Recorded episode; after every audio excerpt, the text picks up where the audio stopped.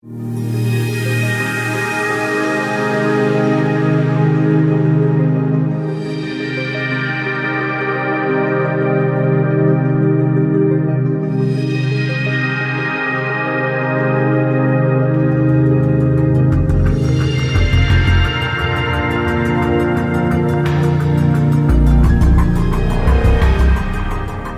hola, ¿qué tal?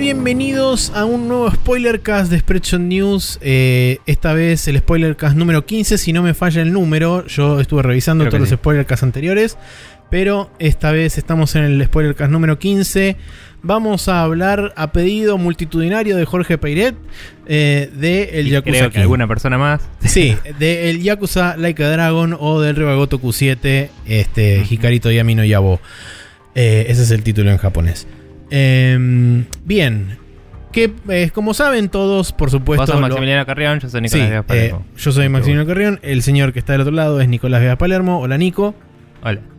Eh, sí. Hablaremos de cómo estamos en el otro podcast. Acá podemos Sí, hablar del exacto. Acá vamos derecho a los bifes porque, y antes de arrancar, vamos a aclarar que, como siempre, eh, al nombre de este podcast le pusimos Spoilercast por una razón, porque vamos a hablar con spoilers, nos vamos a dedicar a meternos en la minucia más minuciosa de la historia y a despoilear absolutamente todo y dar nuestras impresiones al respecto. Por ende, considero a partir de este momento que ustedes están avisados, así que si no jugaron el juego, le dan stop.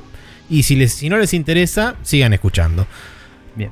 Ahora bien, eh, tenemos la, primero la ficha técnica, el estudio que por supuesto desarrolló Yakuza Like a Dragon y que desarrolló todo el resto de la franquicia de Yakuza es el Ryogotoku Studio. Está disponible para PlayStation 4, ambas Xbox, o sea Xbox One y este, la próxima generación, las series. En PC y próximamente en PlayStation 5 sale en marzo el, el upgrade. Este, Marzo 2021. Sí. Así es.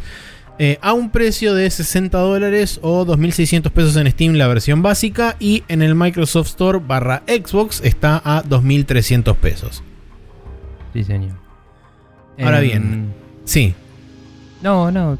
Ah, eh, bien. Arrancando por cómo se comporta, digamos, el juego al principio, nos muestran la víspera del año 2000, eh, alrededor de, sí, sería fin de año del año 2000. Eh, Ichiban Kasuga, que es el protagonista, también es un soldado raso, o entre comillas, lo que sería, digamos, el más bajo escalafón dentro de una familia de Yakuza que se llama la familia Arakawa, que es parte del Toyo Clan. Para la gente que conoce de Yakuza sabe que el Toyo Clan es parte instrumental dentro de toda la franquicia de Yakuza, es donde se desarrolla buena parte de los tejes y manejes y los plot twists y demás cosas. Siempre está envuelto el Toyo Clan en alguna medida. Eh, Bueno, ese mismo Toyo Clan es el que compone, o, o sea, la familia Arakawa compone parte del Toyo Clan. Y eh, bueno, nos muestran, nos, nos plantean primero un inicio de situación donde muestran cómo es la vida de Ichiban y qué sé yo, haciendo las famosas colectas por dinero de protección y demás. Pero en determinado momento eh, reportan un homicidio y el jefe de la familia eh, le dice a Ichiban que él tiene que, tiene que, digamos, aceptar la culpa porque uno de los capitanes de la familia de Arakawa mató a una persona y esa persona casualmente era el jefe o el capitán de otra familia dentro del clan Toyo. Entonces, para no básicamente desmembrar a la familia, porque si una persona de alto rango de una familia mata a otra sin aparentemente un justificativo, que esta era hipotéticamente la situación, eh, es como que la familia se tiene que desmembrar y básicamente todos quedan expulsados de, la vida Yakuza. Exacto. Eh, pero Entonces- si él se, se somete al castigo como soldado raso, ¿no? Como persona de bajo rango, pueden medio desligarlo y decir, eh, era, un, era un pete, yo no tuve nada que ver y... De hecho, una de las cosas que le dicen es que al aceptar la culpa, básicamente lo que está haciendo es ser expelido de la familia y, es, y le revocan básicamente toda posibilidad de, vol- de volver a poder reintegrarse. Sin embargo, Sí, no una eh, suspensión, sino que, que- sí, tenía un término que sí, es este. es- en, en inglés le pusieron banishment, que es este. Básicamente Expulsado, sí. expulsado o, o marginado o algo similar. Eh, pero bueno, la cuestión es que entonces Ichiban, eh, por supuesto, acepta esta, esta posición, dado que durante el principio del juego te muestran que este Masumi Arakawa, que es el patriarca de la familia Arakawa, eh, es medio como su figura paternal de alguna forma porque lo salvó en su pasado eh, de haber prácticamente muerto porque se metió con unos yakuza y el chabón medio como que de la nada salió a, a salvarlo. Entonces él acepta la culpa, va a prisión, cumple su condena inicial de 13 años, pero dentro de la prisión se manda una cagada y se la extienden a 18. Entonces, 18 años después, cumplida su condena, vuelve al mundo exterior y para su sorpresa, el clan Toyo no existe más y la familia Arakawa ahora es parte de la alianza Omi, enemigos acérrimos del clan Toyo, de hecho es la facción totalmente opuesta y es la facción con la que constantemente el clan Toyo estuvo en guerra históricamente desde prácticamente el Yakuza 1. Eh, y como, como noté acá, traicionado por su patriarca, Ichiban termina en la ciudad de Yokohama, donde comenzará su viaje para descubrir la verdad de lo que sucedió con el clan Toyo, formando amistades y juntando aliados en el proceso. Sí, eh, ese es el setup de la historia, un paralelismo bastante importante al- a los inicios de la historia de Kiryu, digamos. Tiene, tiene como Eh. este, puntos narrativos en común bastante similares con todo lo O que es el principio de, de la historia del Yakuza 1, sobre todo. Sí, pero me, me gusta el hecho de que le añade un toque personal de. O sea, de la personalidad de Ichiban.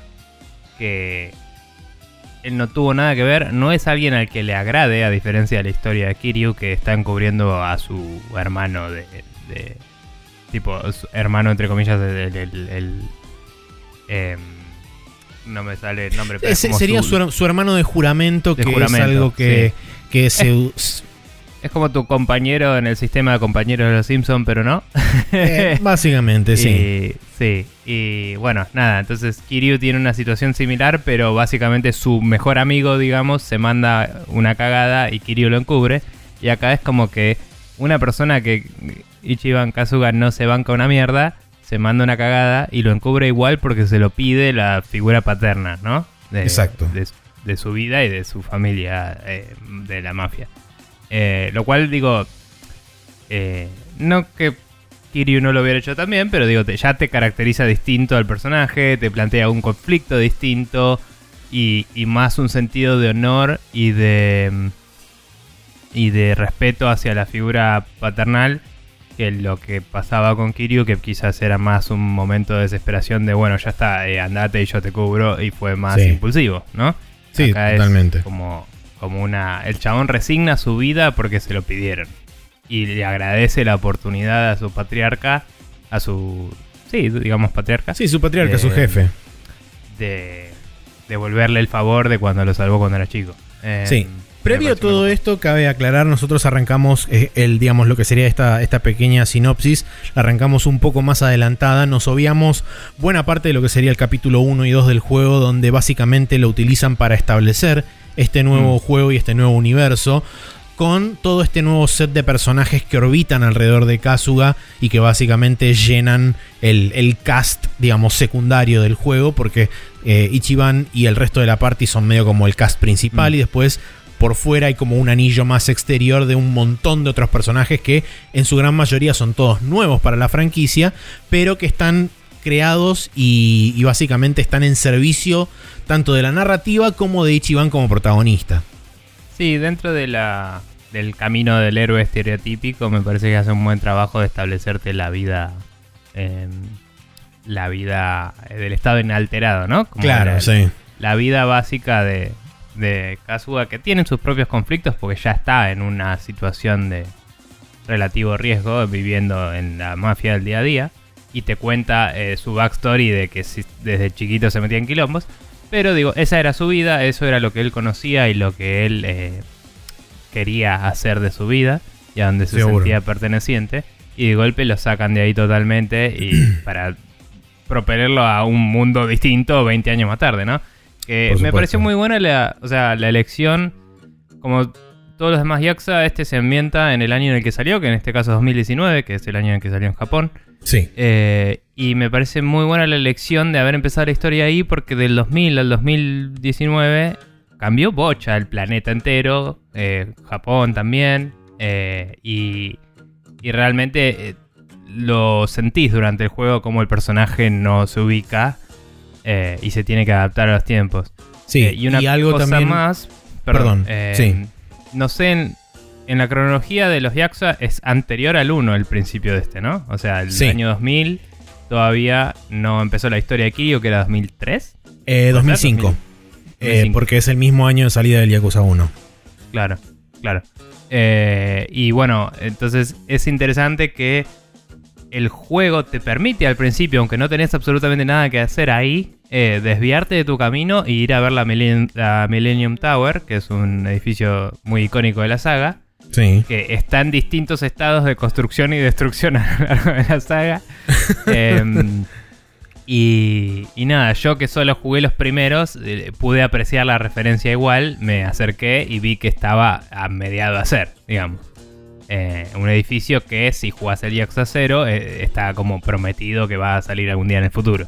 Exacto. Eh, de hecho es el plot principal eh, del, del Yakuza 0. Pero nada, muy, muy copado, muy interesante. me Sí, gustó justamente este. lo que iba a decir yo tiene que ver con eso, el tema de que me pareció súper inteligente haber utilizado los puntos de previo al, al inicio de, digamos, de lo que sería la saga de Kiryu y haber puesto el punto inicial, digamos, de la aventura de Kasuga después de toda la franqui- después de toda la historia de Kiryu que va desde el 2005 hasta el 2016. Son Sí. todos los años en los que transcurre básicamente eh, del Yakuza 1 al Yakuza 6. Y, y no sé si reconocerá muchas cosas que pasan en el Judgment también, que es un juego que todavía no tuve la suerte de jugar. Pero, Judgment, si bien es un lugar en común, es un universo totalmente diferente que comparte algunos puntos tangenciales de contacto, vamos a decir. ok, pero también pasaba en Kamurocho o no. Sí, pasa en Ok. Kamurocho, pasa en el año 2018, pero si bien, de nuevo, hay referencias al Toyo Clan y demás, no hay ninguna referencia puntual a la saga de Yakuza. No, no, igual hablaba más bien de la geografía y de. No, seguro sí, la geografía es prácticamente idéntica. Y quizás de algún NPC o algo, pero bueno. Eh, de cualquier forma, por ejemplo, obviamente no. El primer capítulo es muy limitado porque no puedes gastar un presupuesto muy grande en algo que va a estar solo un cachito de la historia. Pero podés ver el. El Bar Serena, que es eh, bastante importante en el Yakuza 0 y en el 1. Eh, está. mm, No sé después, pero bueno. Está. mm, Bacchus también, el bar. Sí. Eh, y, y como podés, podés ver todas estas cosas que reconoces de el, particularmente del cero, porque es el más, no el más cercano temporalmente, pero es el inmediato anterior, digamos. Sí, en cuanto Y- a tiempo de dónde arranca este juego, sí. Claro, y algunas de las cosas que empezás a reconocer a partir del primero. Y eso me pareció muy lindo como para ambientarte en, en lo que decía. eh, nada, esto pasó antes de todo lo demás. Y después sale y salió después de todo lo demás. Entonces es como eso también, fuera de lo que en el mundo real cambió en esos 20 años en particular, Sí, es muy interesante lo que en el mundo del juego cambió todo eso. Porque es como absolutamente todo lo que pasó no lo sabe este personaje. Y me parece genial porque yo sé muy poco. Entonces me sentía muy identificado. Pero bueno. Sí. Eh, y bueno, una de las cosas que mencionamos medio al pasar es el tema de cómo conoce eh, Ichiban a Arakawa, que es su figura paterna. Y él Ajá. lo conoce básicamente porque en algún momento, mientras estaba caminando por Kamurocho metiéndose en quilombos, escuchó nombrar a este chabón. Arakawa, que se lo conocía como el asesino Arakawa en su momento. Eh, y en determinado momento, como dije, se mete en quilombos con unos yakuza. Y el chabón básicamente hace un name drop. Dice: No, yo, yo conozco al chabón este Arakawa. Entonces, casualmente, esta familia, parte del Toyo Clan, los llama a Arakawa y le dice: Che, mira, tenemos uno de tus chabones acá. Este. Que le pegó a nuestro, a nuestro senpai o algo por el estilo, a nuestro superior. Este, ¿qué onda? ¿Vas a venir a buscarlo o no? Entonces el chabón le dice: ¿Dónde están? Bueno, listo, voy para ahí. Por supuesto, ni Ichiban ni Arakawa se conocían cara a cara, en ningún momento se habían cruzado. De repente de la nada aparece el chabón a este a básicamente salvarle la vida y les dice, bueno, eh, ¿cuánto va a costar este, arreglar este asunto? ¿Un dedo? Perfecto. Y entonces el chabón se corta un pedazo del meñique y se lo da al chabón. El- esto representa básicamente una forma medio como de tributo barra castigo para los Yakuza, Sí. el hecho de cortarse... Una este, salda de deuda, digamos. Exactamente. que por supuesto se quedó en desuso hace muchísimo tiempo, pero en este juego se utiliza de una forma medio romántica. Eh, y bueno, eh, básicamente Arakawa lo salva a Ichiban y en el mismo proceso te muestran también cómo Ichiban eh, es medio cabeza de piedra y el chabón le insiste a Arakawa de querer unirse a la familia hasta el día que el chabón básicamente concede y le da la posibilidad de probarse y de unirse a la familia Arakawa finalmente. Eh, un par de cosas más sobre los primeros capítulos. Eh, es muy interesante el principio principio del juego porque empieza no contándote nada de Ichiban, sino de un Arakawa actor mismo. que más tarde te enterás que es Arakawa. Sí. Eh, o sea, al toque ves que es Arakawa, pero no sabes quién es Arakawa. Después te enterás cuando ves la historia de, de Ichi, Exacto. Que, ah, este es el jefe del chabón, ok. Y es muy interesante la historia de Arakawa también. Es muy dramática y te lo encasilla un poco como persona de, de, de que es una... O sea, cuando te lo presentan, te lo presentan medio como el líder que todos respetan y que eh, es medio distante. Pero con Ichiban es medio eh, personal y, y afectivo hasta cierto punto. Sí. Y, y porque nosotros como jugadores espectadores vimos la escena inicial, sabemos que tenía un pasado más eh, de, de persona que más emocional, digamos. Sí. Eh, y que le pasaron cosas re heavies. Y, y está muy bueno, ¿eh? no, no le esperaba, o sea, que arranque con un teatro kabuki, es como, ok, ya distinto, bien. Eh, me gustó bastante. Y la otra cosa que iba a decir, me la habría olvidado. Pero Bueno. si puedo, vuelvo a eso más tarde. Em, pero bueno. Eh, Ichiban eh, está de- todo ese tiempo ahí encerrado en la cárcel. Recibe una carta de, de Arakawa que le dice: eh, Hubiera salido antes, pero te mandaste una cagada, pibe, qué cagada. Sí. Tipo, qué decepción. No, no tipo estoy decepcionado de vos, sino, bueno, eh, espero poder verte pronto. Em, que no supe reconocer, por no haber jugado todos los demás juegos, si es una fecha particularmente importante cuando le llega esa carta a Ichi. Em, de, de- de los otros juegos, si había pasado algo grande y era como, che, tipo, quería que estés acá conmigo cuando, no sé, el Toyo Clan ganó las Olimpiadas, ¿no? Pero eh, el Toyo Clan se va a México. Pero... No, Pero que bueno. yo recuerde, no es una fecha en particular, sí es una fecha importante para el resto del juego porque es una fecha anterior a donde se empieza a desarrollar todo lo que básicamente desemboca en que En la eh. Arakawa traicione, entre comillas, a Ichiban y lo mande a Yokohama. Claro, o sea, es justo antes de que empiece todo ese despelote. Yo lo que pensaba hacia el final de la historia, cuando se revelan las intenciones de Arakawa todo este tiempo y toda la bola, es que quizás el momento de escribir la carta era cuando se estaba empezando a armar el plan y lo quería Ichi con él. Ah, eso puede así. ser también, sí. Porque hablaban de que fue un plan que duró muchos años y que lo venían planeando y todo eso. Em, pero bueno, ni idea. Eh, y bueno, cuestión que Ichiban eh, está listo para salir y sale así como en un momento Sí. muy anticlimático. eh, sale y, y hace una reverencia como, perdón que tardé tanto en salir, gracias por venir, qué sé yo, mira para arriba, no hay nadie. Porque justamente en la carta le decía a Arakawa que lo iban a estar esperando cuando Sí. saliera y qué sé yo. Em, así que nada, está confundidísimo, no entiende la mierda. Y mientras está ahí como pensando qué va a hacer. em, Conoce al primero de los personajes de la party que sí. no sé si, no me acuerdo si se te une en ese mismo momento, pero es prácticamente muy poco tiempo después, sino que se te Mm. une como oficialmente el primer personaje de la party. Em, creo que se te une como personaje de la party temporal. Porque en los tutoriales. Ya, ya los tutoriales de pelea los tuviste en la primera. En la Sí, en la primera sección. En el primer chapter. Acá hay como bastante desarrollo de historia en realidad. Em, creo que Sí, tenés un par de parte- peleas. Tenés un par de peleas callejeras con él hasta que te vas a juntar con Arakawa. Sí, en su mayor parte los primeros tres capítulos funcionan de manera bastante lineal porque Mm. eh, sirven, como decíamos, de presentación y apertura de este nuevo universo hasta que llegas al punto de la traición donde justamente encontrás de una forma eh, o Ichiban encuentra eh, el lugar donde iba a estar reunido Arakawa con un montón de gente de la Alianza Omi. Entonces Ichiban se manda así a lo cabeza Y cuando entra se encuentra justamente con esa situación de que está el chabón Arakawa rodeado de un montón de, de Alianza Omi. Y Arakawa saca un chumbo y le dice, no me dejas alternativa. ¡Pum! Le pega un tiro. Y al inicio del capítulo siguiente nos despertamos en Yokohama. Pero antes de hablar de eso, hablemos un poco de Adachi, que es el primer party member que se te une. Este, Sí. que es justamente un policía que pasa a ser ex policía muy rápidamente. Eh, sí. En realidad eh, eh, pasan un par de meses, pero... Pero sí. sí. bueno, es verdad. Ah, no sé, un, un- un tiempo indeterminado. Pero... mm, eh, nada, quería hacer un paréntesis más. eh, la, toda esa parte que decís que es muy lineal, no hay ninguna sidequest. Sí hay minijuegos y eh, Sí. tuve el, el momento que me rompió la ilusión eh, de, de- de- de la suspensión de la descreencia. de que cuando estaba pelotudeando en el Chapter 1, eh, entré a Sega y tenía el Virtua Fighter 5.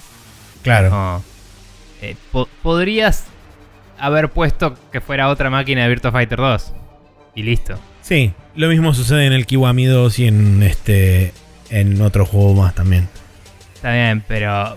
Pero nada, podrían haber hecho alguna manipulación de expectativas ahí. De sacar unas máquinas, poner otras de las que ya tienen.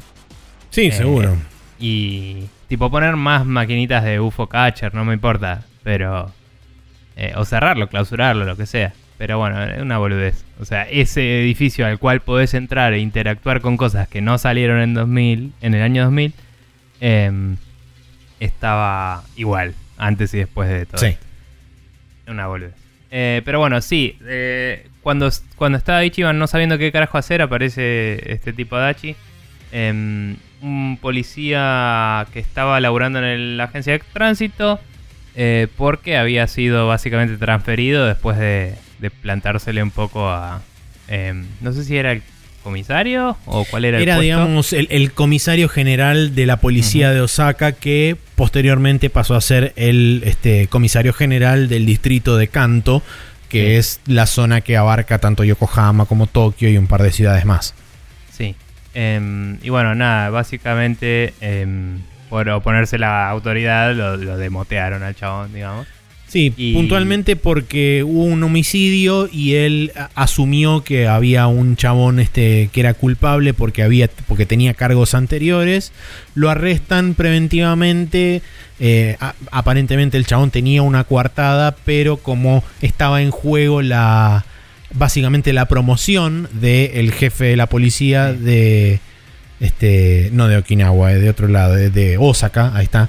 Sí. Eh, como estaba en juego la promoción de ese chabón para pasar a ser básicamente el capo de la policía metropolitana de toda el área de Tokio, el chabón dijo, no, hay que, hay que mandar a alguien preso y como no tenemos otro chabón preso, este chabón va a ir preso, aunque sea inocente igual.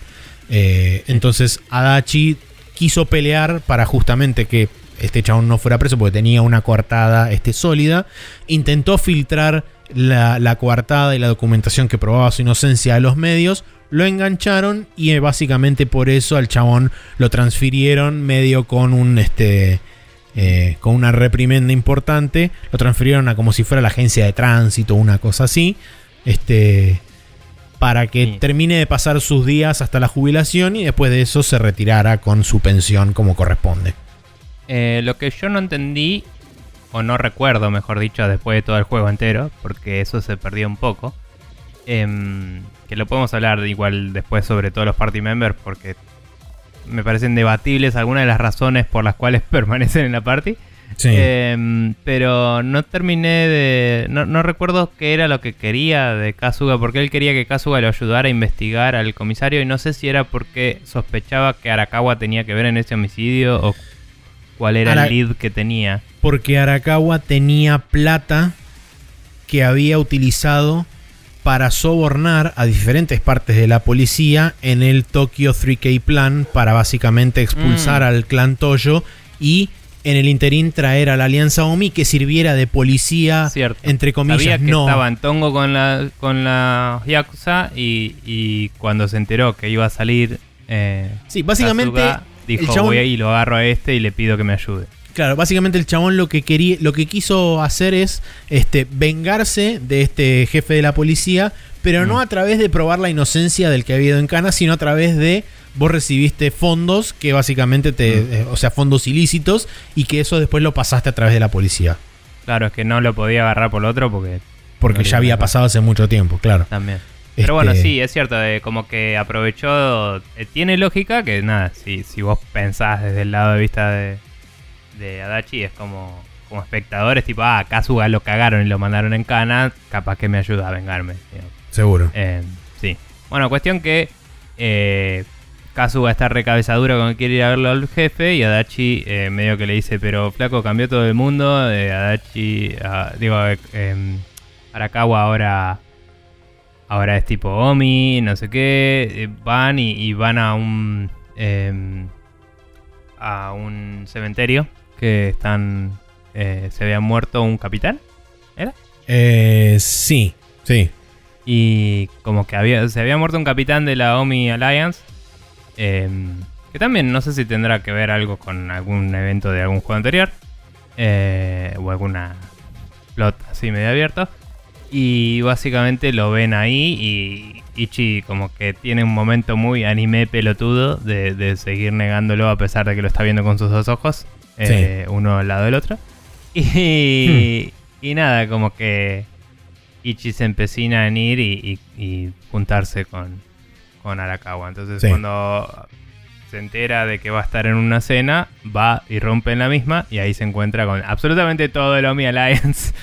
Eh, y, y ahí es donde... Lo que sería medio como el alto mando de la OMI Alliance y Sí. este, Arakawa, porque Arakawa estaba oficiando de una suerte de capitán interino, porque el verdadero capitán de la OMI Alliance había caído preso por razones que vamos a explicar más adelante. Sí, que igual, eh, no sé si es un tema de localización, pero como que la, o- los rangos no se corresponden uno a uno. O sea, porque Sí, Acting en Captain realidad es como sería el, el, el lugarteniente, en realidad, no sería el Claro, capitán. pero el- el- los subtítulos decían tipo Acting Captain y Sí. era como el capo de todo. Y en el, en el Toyo Clan, eh, el Captain es como uno Sí, alguien de rango intermedio. Uno de los capos que actúan bajo el, el eh, patriarca de cada familia. Y cada patriarca de cada familia reporta a los capitanes de el capo de todo el Toyo Clan.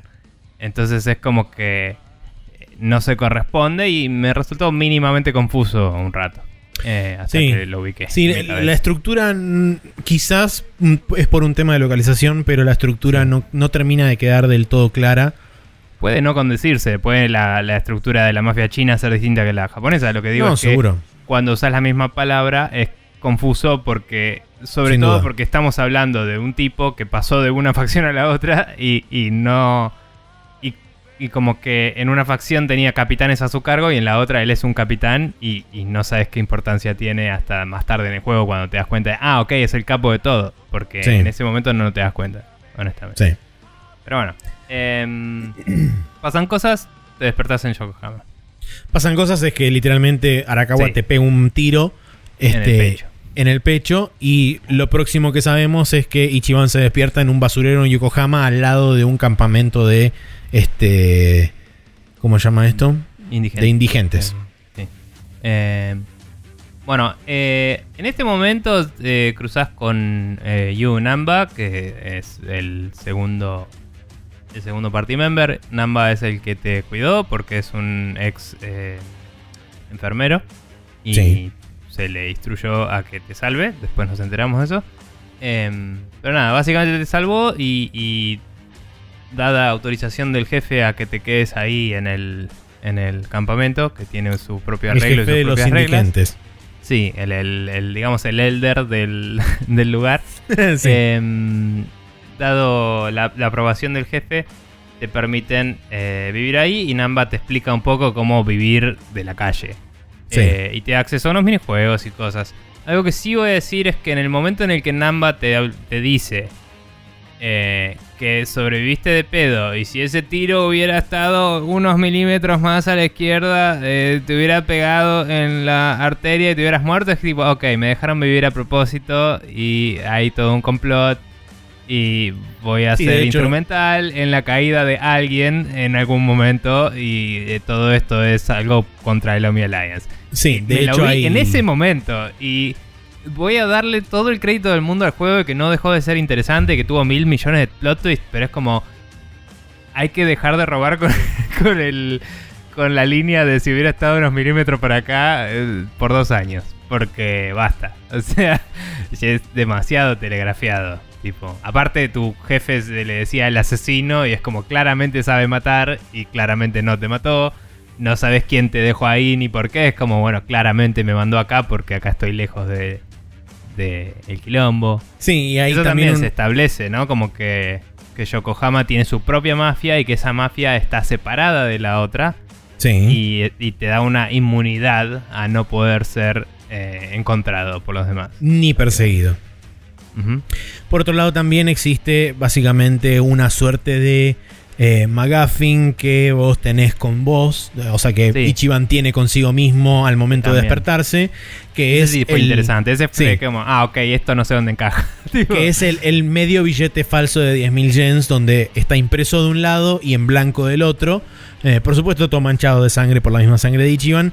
Y ese billete va a ser instrumental a la hora de mover la narrativa hacia adelante en varios puntos. Hasta llevarnos a un punto de conexión en común con lo que pasó hasta recién en la historia, que es la traición de Arakawa hacia Ichiban y hacia todo el Toyo Clan. Sí, que de hecho, bueno, eso también te cementa la idea de, ah, me dejaron vivir a propósito porque Por alguien te lo metió en el bolsillo. Y es tipo, Pero ¿por hasta ese momento no sabes ni qué mierda es, ni de dónde viene, ni quién te lo puso, ni nada. Claro. Em, nada, igualmente es como que a pesar del, de, como decíamos, de ese vértelo de lejísimos, eh, también era como, ¿a dónde va todo esto? Quiero saber. Sí. Eh, Es muy interesante bueno, también el hecho de que a partir de este punto la narrativa es como que se desliga completamente de lo que pasó hasta ese momento y Mm. prácticamente que arranca un juego nuevo porque es Ichiban básicamente arrancando desde cero su vida, volviendo a digamos a rearmarse como personaje e intentando ponerse un horizonte de alguna forma y decir, ok, bueno, eh, mi, mi punto, mi objetivo final es este, volver a, a Kamurocho a, a, a- recuperar este, algo de lo que queda de mi vida. Pero en el interín tengo que básicamente sobrevivir y empezar a, a- o sea, pensar en el corto plazo. Y el corto plazo es básicamente empezar a ganar un poco de plata, empezar a, a meter changas y todo eso. Y ahí Sí. es donde también empiezan a, a- a entremezclar un poco lo que son las diferentes mecánicas, como por ejemplo el tema de los distintos trabajos dentro del juego. Que por ahí está bueno dejarlo eso para la parte del gameplay, pero simplemente Sí. voy a decir que eh, te presentan por primera vez el tema de los trabajos dentro del juego y eso en este punto del juego lo utilizan para empezar a mover la narrativa hacia adelante, donde eh, tanto Ichiban como eventualmente Adachi, que se te vuelve a unir eh, porque te siguió de alguna forma, eh, y Namba también, entre los tres empiezan a encontrar como trabajitos así medio dispersos, como si fueran changas, eh, que les van dando una pequeña moneda y algo así. Y vas encontrando y vas empezando a conocer un poco cómo funciona Yokohama y este, digamos, todas las partes que interactúan dentro de Yokohama. Porque después, más adelante, el juego te presenta a Yokohama como que es una gran zona gris, pero que a la vez es una zona segura para un montón de gente que eh, está entre, entre comillas protegida por las tres mafias que se repartieron Yokohama, que son la mafia coreana, la mafia china y un clan de yakuzas. Sí, es como una especie de Outer Haven. Claro, una Para cosa así. mafiosos. No Em, solamente para mafiosos, sino para sí. gente que labura al margen o medio al margen Gente de la ley, como puede ser, claro, como puede ser, por ejemplo, prostitutas, este hostes bars y todo ese tipo de cosas que están siempre medio en la línea de la ilegalidad o la legalidad. eh, en- Sí, que es interesante porque te viniendo de la saga de Yakuza es como que es una... mm, Son los marginales de lo que ya era marginal, porque es como que mucha gente que te cruzas viene de Kamurocho también, o, o tiene un pasado para con Kamurocho, que Kamurocho es el lugar eh, donde pasan cosas turbias en Tokio, sí. y acá en Yokohama es como el lugar donde viene la gente que está huyendo de cosas turbias y no tiene cómo entrar a cosas no turbias. Entonces Sí. es como, bueno, eh, acá hay un lugar en el medio que es el punto gris. Como. Un detalle importante que vale la pena mencionar es que eh, Ichiban na- nació y se crió dentro de lo que en, en- en Japón se conoce como un Soapland, que es una suerte de cabaret mezclado con telo, mezclado prostíbulo, con prostíbulo, que- sí. Porque básicamente los hombres van a ser bañados por mujeres dentro del Soapland. Y, Y, suele o- haber final los feliz Soapland opcional. ofrecen servicios extras exactamente de diferentes tipos de finales felices, este, incluyendo garcharse a la mina eventualmente, si podés pagarlo. veníamos sutiles y, y de golpe no. Este, Em, pero bueno, Ichiban es este nació en uno de estos Soaplands y se crió. De hecho, él fue criado por uno de los este, managers de un Soapland en Kamurocho. Eh, ahí es donde él adquiere su apellido. Entonces, medio como que toda esta situación de gente marginal, gente que está medio al borde de la ley y todo el tema de este lo que se conoce en, en, un sector de Yokohama que asumo que debe estar bastante cerca de lo que es la vida real en Yokohama, que es una zona de, entre comillas, restaurants, que en realidad no son restaurantes, sino que son lugares donde básicamente son prostíbulos, eh, pero están medio como disfrazados de restaurantes porque es la forma legal que tienen de poder cubrirse. Y es donde Kazuga empieza a hacer sus primeros trabajos. Después aparece el tema de las otras changas y qué sé yo, que desenvuelven en tanto Ichiban como Namba y Adachi trabajando en un Soapland similar o parecido al donde él había nacido y donde se había criado. Sí, Un Soapland, sí. Sí. Em, nada, ese. em, o sea, para llegar al Soapland, como dijimos, se presenta la mecánica de cambio de jobs. eh, con ello, algunos personajes que puedes ir y tener conversaciones y desarrollar relativo al love interest. Sí. eh, que nunca terminé de perseguir en el juego porque necesitas unos stats muy altos que no necesariamente los necesitas para ganar el juego. Entonces, nunca Yo los llegué perseguí. a ver qué pasa cuando se terminan los romances. Después te cuento. Ok. Em, pero bueno, eh, también en el camino, eh, bueno, como dijiste, Adachi se suma porque medio que te está buscando y te cuenta que perdió el laburo. Eh, y no me acuerdo exactamente por qué. Porque básicamente cuando él te ayudó a entrar al restaurante donde estaban, él básicamente flashea su este su ¿cómo se llama esto? su chapa de policía Ah. porque lo, básicamente la policía de Tokio los ve que se estaban trepando por un techo para intentar entrar al, al restaurante y la policía de Tokio dice, "Eh, ustedes qué hacen ahí? Están haciendo este ¿cómo se llama esto? Sí, sí, Eh, sí. invadiendo entre- propiedad." Entonces el Y lo chabón entretiene lo chamucha al chabón, pero medio como que cae en el camino. Sí, cae en la redada y básicamente a él lo expulsan con deshonores, eh, por lo cual no tiene acceso a su... Estaba a punto de retirarse. a- Estaba a punto de retirarse, no tiene acceso a su pensión, por ende, técnicamente es un indigente más. Sí. Eh, entonces, como Em. que medio a la fuerza se termina agrupando al, al grupo de, de Kazuga y Namba, donde van haciendo changas para intentar ganarse el pan de cada día.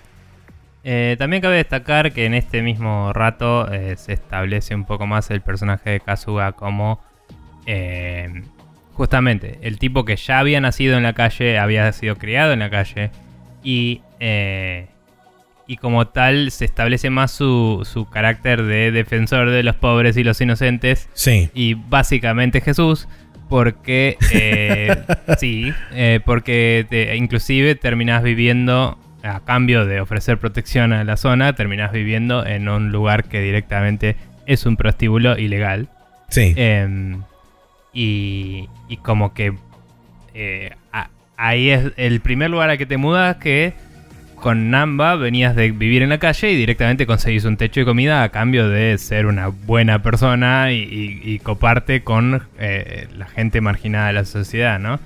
Eh, y mientras eso tanto también, también... de- de- sí. eso también demuestra también un poco cómo es el, el tema de, no sé si la hermandad, pero sí la unión de gente que está en situaciones similares de yo te doy una mano, vos me das una mano y entre ambos es como que tiramos los dos para el mismo lado.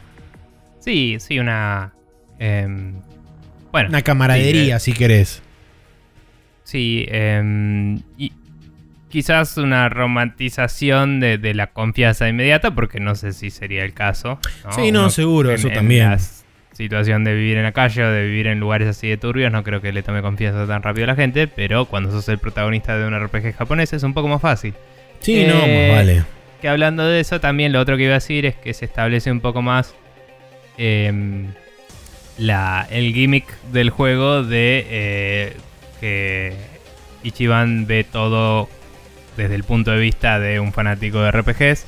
Entonces agarras un bat que hay por ahí y lo levantas como si fuera Excalibur y es un gran momento para el juego. Sí. Eh, y si no hace 20 minutos, inmediatamente después ya no es útil porque hay mejores bats inmediatamente. Em, pero lo puedes ir upgradeando y llega a ser el arma más grosa del juego si la upgradeas del todo. Sí, así es. Em, Pero, pero fue un poco anticlimático que lo agarré y fue como, ah, el tubo de metal que tenía es mejor que esto. Claro. eh, sí, Es, un poco anticlimático eso. Em, Eh, pero bueno, sí, es, es muy, muy, muy bueno como los chabones con ese simple guiño, porque Mm. Ichiban es un fanático de Dragon Quest. De hecho, lo nombran con nombre y apellido al Dragon Quest eh, en más de una ocasión. Entonces, Ichiban cuando ve el bate este famoso, eh, lo desentierra del piso y se transforma así como en una especie de héroe de leyenda. Y lo interesante del sistema de combate, que ya lo vamos a charlar más en gameplay, es que es medio como la visión o la ilusión de, o la imaginación, mejor dicho, de Kasuga puesta en acción a la hora del combate. Eh, entonces, es. Eso empieza cuando agarra el bat y se Claro. convierte al show de héroe, que venía del show de freelancer. Eh, algo que sí me llamó la atención inmediatamente es que si te volvías al otro show, seguías viendo todo así. Lo cual em, pensé que no iba a ser el caso por cómo te lo muestran. Eh, sí, Pero bueno, no importa. Igualmente me gustó porque esto le dio la variedad de enemigos necesaria al juego para no volverse repetitiva en un juego por turnos. Mientras que temáticamente podían seguir siendo personas normales. O sea, vos ves a los mismos tipos de personas en la calle, pero cuando entras en pelea a veces se convierten en cosas más locas. Igual Sí. eso lo podemos hablar después. sí, es una justificación. Todo eso lo vimos en esta parte de la historia. Claro. digamos. Eh, Es una, es una justificación que es simple, pero no por ser simple es barata. O sea, es. eh, es un compromiso muy grande que te pide, pero es algo muy. eh, eh, entendible, sim, como decís, simple. eh, y es como. Esta es la excusa, acá la tenés. Sí, feliz con tu vida. tal cual. Y ya veníamos concediendo que estábamos jugando un juego por turnos, cuando antes estos eran real, real time. Ahora entendemos también por qué son un bolazo.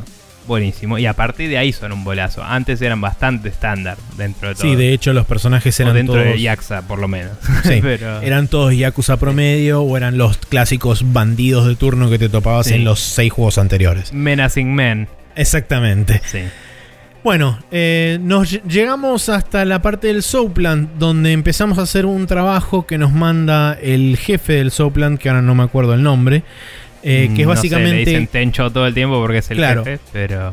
que básicamente su, su, este, su mejor ranqueada, su, su em, Su número uno. sí, Su, su prostituta, número uno. su la- prostituta número uno eh, empezó a llamar pidiendo este ausentes y qué sé yo eh, de forma muy mucho más seguida de lo que venía haciendo entonces él temía que o se estuviera yendo a otro lugar o que tuviera lo que ellos llaman un side job que es ilegal allá porque este, si estás trabajando en un Soapland contactar a O los sea, el clientes Sopland por es un agujero legal. Prostituirse no está eh, re- regulado y no es legal. Entonces, si las mujeres que están en un Sopland se prostituyen aparte, pueden caer en cana.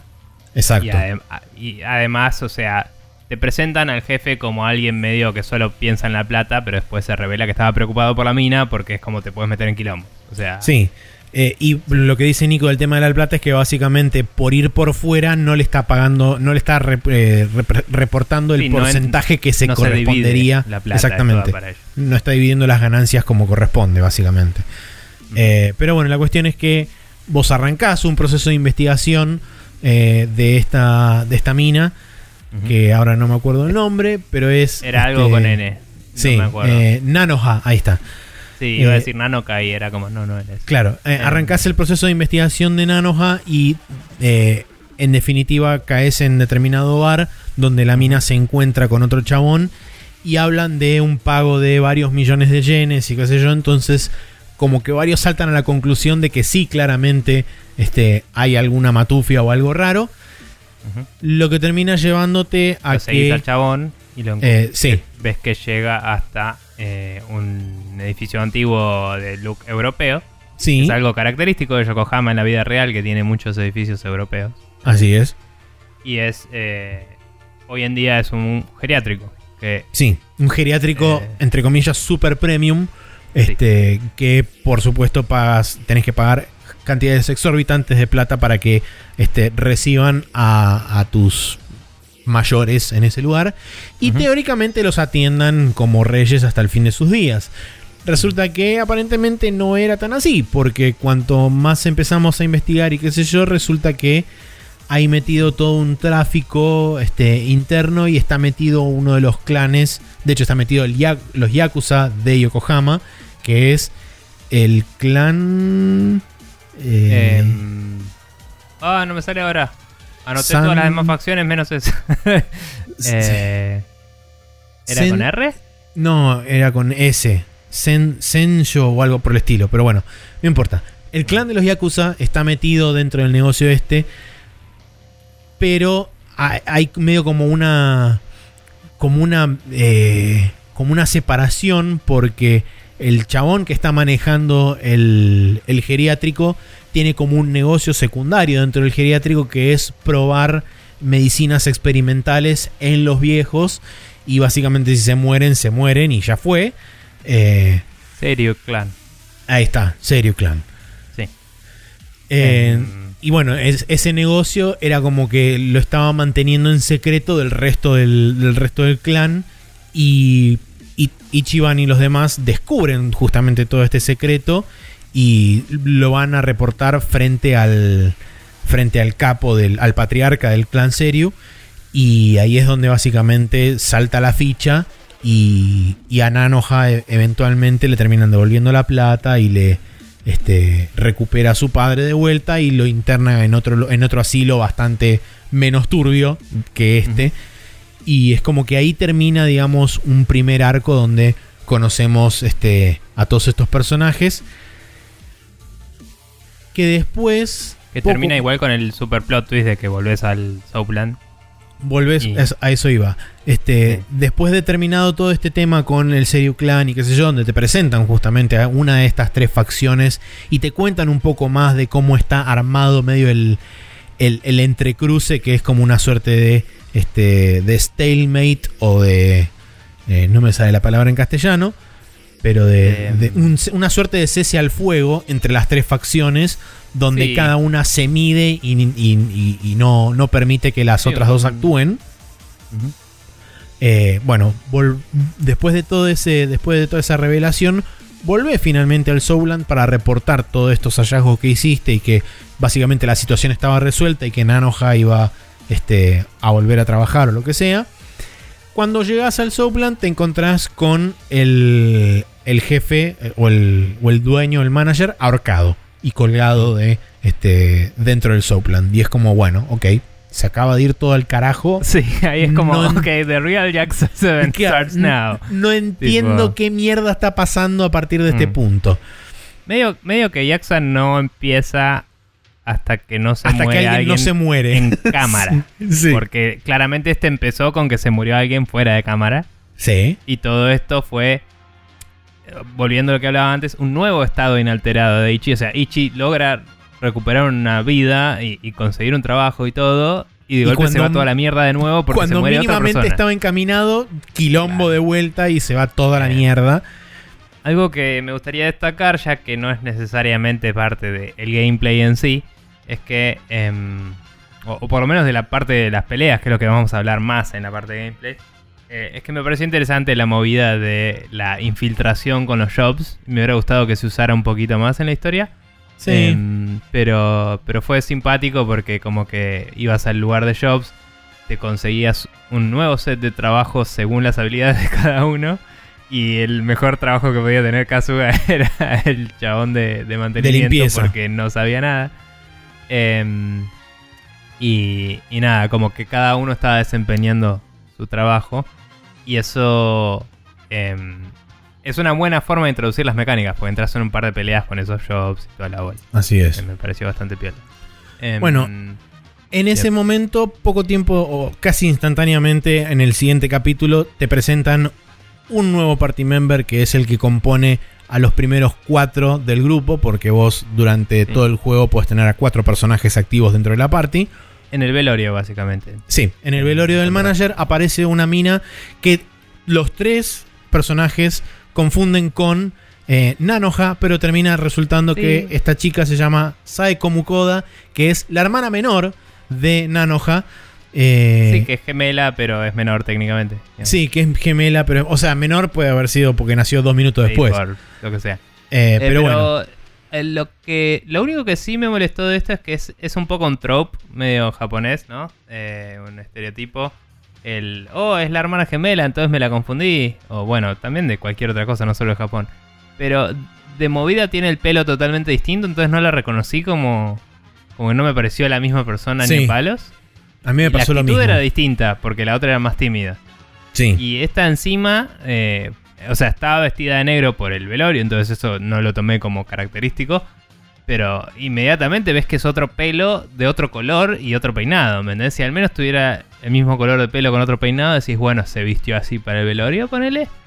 Em, pero es como raro, ¿no? No, no salté a esa conclusión y no sé si es algo de, como persona occidental, no reconocer los patrones en las caras de la gente allá bien. O Es si posible. es que el juego falló ahí en, en articular eso. Pero bueno, nada. Eh, se la confunden y es como, no, no soy boludo, soy la hermana. Y, sí, y de casualidad también trabajaba para el mismo jefe en otro lugar, porque es, Yakuza y hay muchas casualidades. sí. Y me dio como que no tenía por qué ser la hermana, pero lo fue. Tal vez porque como era un personaje importante tenían un buen modelo 3D. no lo sé, o sea, no sé cuál es la decisión. eh, pero lo es y se une a vos en busca de respuestas porque te comenta que conoce al jefe y no se hubiera suicidado y que esto claramente es un asesinato. Sí, Eh, eh, por supuesto lo pintan como suicidio eh, frente, digamos, a, a todo el tema de la investigación, entre comillas, de la policía de Yokohama y todo eso, que por supuesto eh, no, te lo, no te lo dicen en- exactamente en ese mismo momento, pero ya podés inducir que la policía de Yokohama está metida en algún chanchullo con las tres facciones de la mafia por este que básicamente este, homici- este homicidio lo catalogaron de suicidio. Entonces Ichiban básicamente encuentra su nueva misión que es averiguar quién mató a su jefe, que es el manager de la, del Soapland donde estaba trabajando. Entonces, a partir de ahora es como que esa es la nueva main quest de Ichiban y los eventos se van sucediendo medio en consecuencia, donde se expande frente a él una red enorme de situaciones que se van dando y que se entrecruzan con su objetivo principal, que es averiguar quién mató a su jefe. Sí. Eh, debo decir que sí me... O sea, el personaje de Kazuga, con su honor y sus buenas intenciones, te vende la idea de quiero saber quién lo mató. Eh, sin embargo, a nivel jugador me parece que hubiera faltado un poco más de tiempo de trabajar para el jefe. Eh, Sí, es demasiado inmediato. eh, es un poco muy inmediato, no sé, debe haber sido un tema de presupuestos o lo que sea. Em, y Sí, sobre todo me, me- me resulta muy, muy inmediato y muy rápido. es como que esa parte está medio apurada. Porque si vos lo mirás en contraste con cómo plantean el principio del juego, los primeros dos o tres capítulos, para plantearte todo ese universo de personajes, que por supuesto son mucho más relevantes cerca del final, que es donde se empieza a atar todo, pero que Claro. le hayan dedicado tanto tiempo a todo eso y que esto que es medio como el 50-60% del juego en, en el intermedio, o sea, lo que sucede entre el principio, o sea, buena parte del nudo del juego ocurre en Yokohama y ocurre en base a, Sí. esta, a, esta, a este planteo, que le hayan dedicado relativamente poco tiempo al setup de todo esto, me llamó un poco la atención, en retrospectiva, por supuesto. Sí, digamos que te crees un poco al principio, no del todo porque no lo conoces, justamente, pero te crees Exacto. un poco que, bueno, por ahí el chabón se, se mató porque pensó que no pudo cuidar a, a, su- a sus empleadas y no sé, se mató. Ok, te lo crees brevemente. Eh, excepto porque es un Yakuza y seguro que hay un plot twist, ¿no? Pero eh, eso ponele que me pareció bien. Sin embargo, me hubiera gustado más misiones para el chabón antes de todo el quilombo de Nanoha para que culmine con eso. Sí. Y golpe cierre y me importe más a mí como jugador, che, este tipo se murió. Inclusive Eh, teniendo la enorme ventaja de que era el manager de un Soapland, mismo lugar donde Kasuga se creó, se crió, Podría tener una podrían haber buscado un punto de contacto común en ese lugar y haber este, laburado la relación desde ese punto. O sea, Kasuga hace exposiciones de diálogo propias que te justifican su punto de vista y, y por eso se lo crees. Y los demás lo siguen porque son los amigos, básicamente. Que a esta altura ya te creo que son los amigos, pero también tiene que ver con lo que decíamos antes de las motivaciones de cada uno. Eh, Adachi Mm. está con Kasuga para descubrir ah, la corrupción de la policía y lo banca en todas y nunca está investigando a la policía. ¿me ent- Nunca está persiguiendo su propio objetivo. Está Sí. siempre como sí, siempre está ayudando a supeditado a, lo que va a hacer Ichiban. Y eso es un poco choto. Y, y el lugar donde cada uno tiene algo que explorar es en las conversaciones del bar, que podemos hablarlas en un rato si querés. Pero, mm, pero como que ni siquiera tienen que ver necesariamente con su motivación principal. Suelen tener que ver con su pasado. digamos. Em, Yo creo que en parte eso debe tener que ver con el, el cambio de dirección que hicieron a la Sí. hora de, de definir de que fuera un juego de aventura y acción a pasar a ser un RPG que tuvieras party members, donde estos personajes quizás eran más secundarios o más terciarios y los O elevaron a a un nivel de capítulos. protagonismo. ¿Cómo? circunstanciales a ciertos capítulos probablemente. Claro. O sea, yo te creo que Namba siempre fue como tu guía en, en Yokohama, iba a ser tu, tu nuevo Kyodai, ¿no? Tu nuevo Puede eh, ser. hermano en la vida de este tipo de vida que haces. Eh, y, y Adachi iba a aparecer cada tanto mientras hacía su investigación, imagino. ¿Entendés? Sí. Eh, de- en cambio, em, Saeka, que es la, la hermana de Nanoha, de, no sé si lo habíamos dicho el nombre a todo esto. Sí, sí. Eh, sí, Saeko, perdón. Eh, Saeko, em, como motivación y eso me parece bien que te quiera ayudar, pero también ella misma tiene trabajo, no está homeless y, y sin embargo es como que está siempre disponible en todas las cinemáticas siempre. Eh, y siempre y se volvió una parte permanente de la parte y que te establece como, bueno, igual dejo que las chicas se encarguen de mantener el bar donde yo trabajo y está todo bien, ¿no? Y es como, ok, buenísimo. Pero también, eh, como que su motivación entera se vuelve descubrir esto.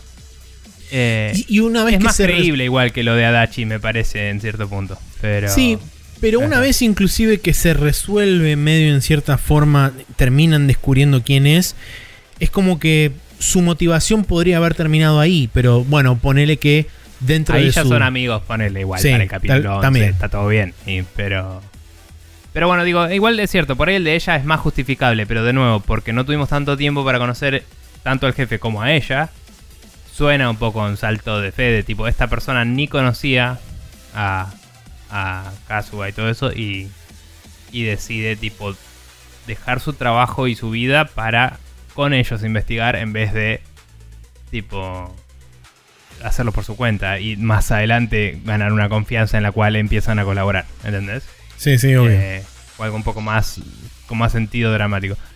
En el juego funciona, no digo que no funcione, solo que digo que se notan estas cosas que decís de el cambio eh, de, de juego de acción a Sí. juego de RPG. Y me parece que son bastante notorias. Obviamente puede que haya algunas que sean medio... Y pasó porque los rescató, digamos, Mou. Eh, y... mm, porque ha pasado en Jaxa.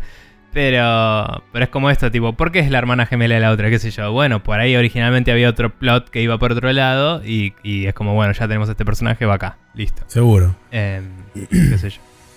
El otro Eh, de los bueno. personajes que te presentan, no me acuerdo si exactamente por este lugar o un poco más adelante, es el único personaje opcional de toda la party, que es, eh, Eh, es Erika un Mataki. poquito después de esto. Tipo, haces un par de quests, no me acuerdo de qué.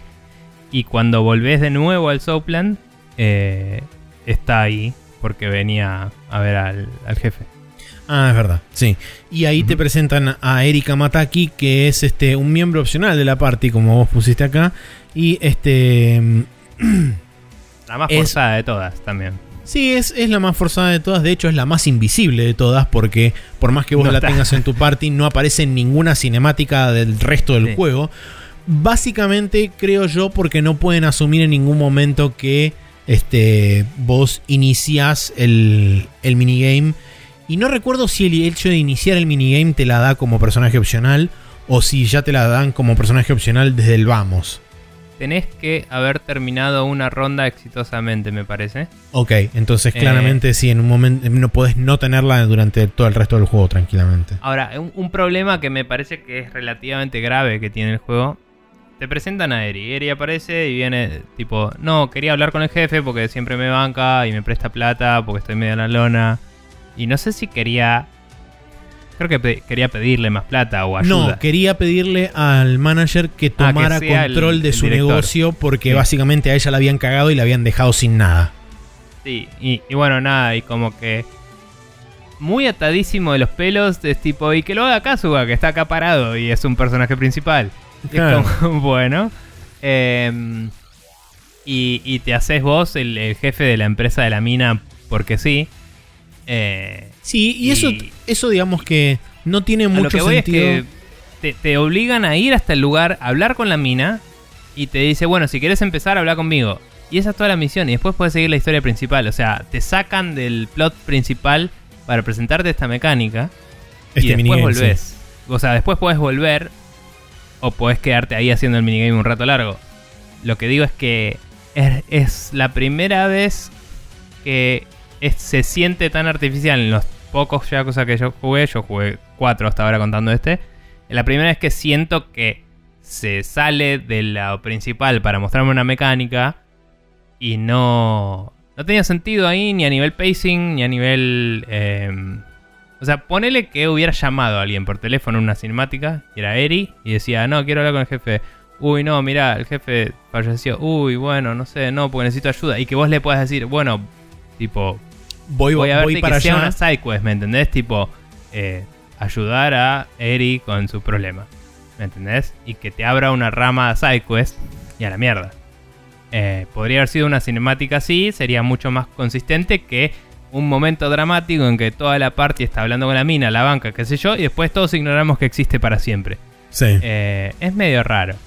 Dicho eso, te presento esa mecánica. eh, la hemos hablado en el podcast principal. Está muy buena. Si querés, después hacemos de nuevo un repaso re- de eso. hacemos un repaso más adelante cuando hablemos de los minigames.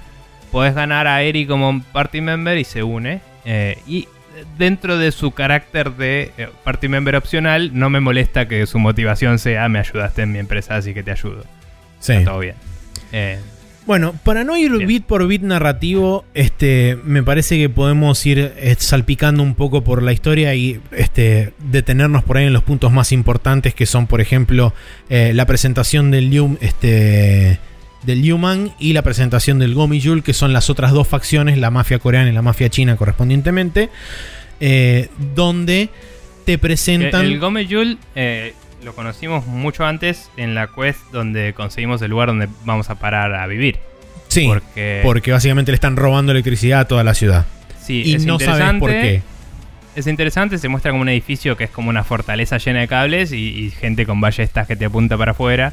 Y Sí. Kazuga lo resuelve con palabras a la Doctor Who. Y es como, usemos el honor para resolver nuestras diferencias. Sí, señor. Y todos bajan la ballesta y está todo bien. Eh, Cuestión que em, se dice que quien entra ahí no sale vivo y que el Gomejul es como la mafia coreana del lugar. Eh, y después el Liu, La- Liu Mang es la mafia china. Sí. Y cabe destacar que en esta parte del juego, o por lo menos hasta ese momento más o menos, si vas al área de, de Chinatown, los chabones son de nivel mucho más alto y te acaban matando. Así Sí. que hasta ese momento es una amenaza bastante grande. Em, Así es.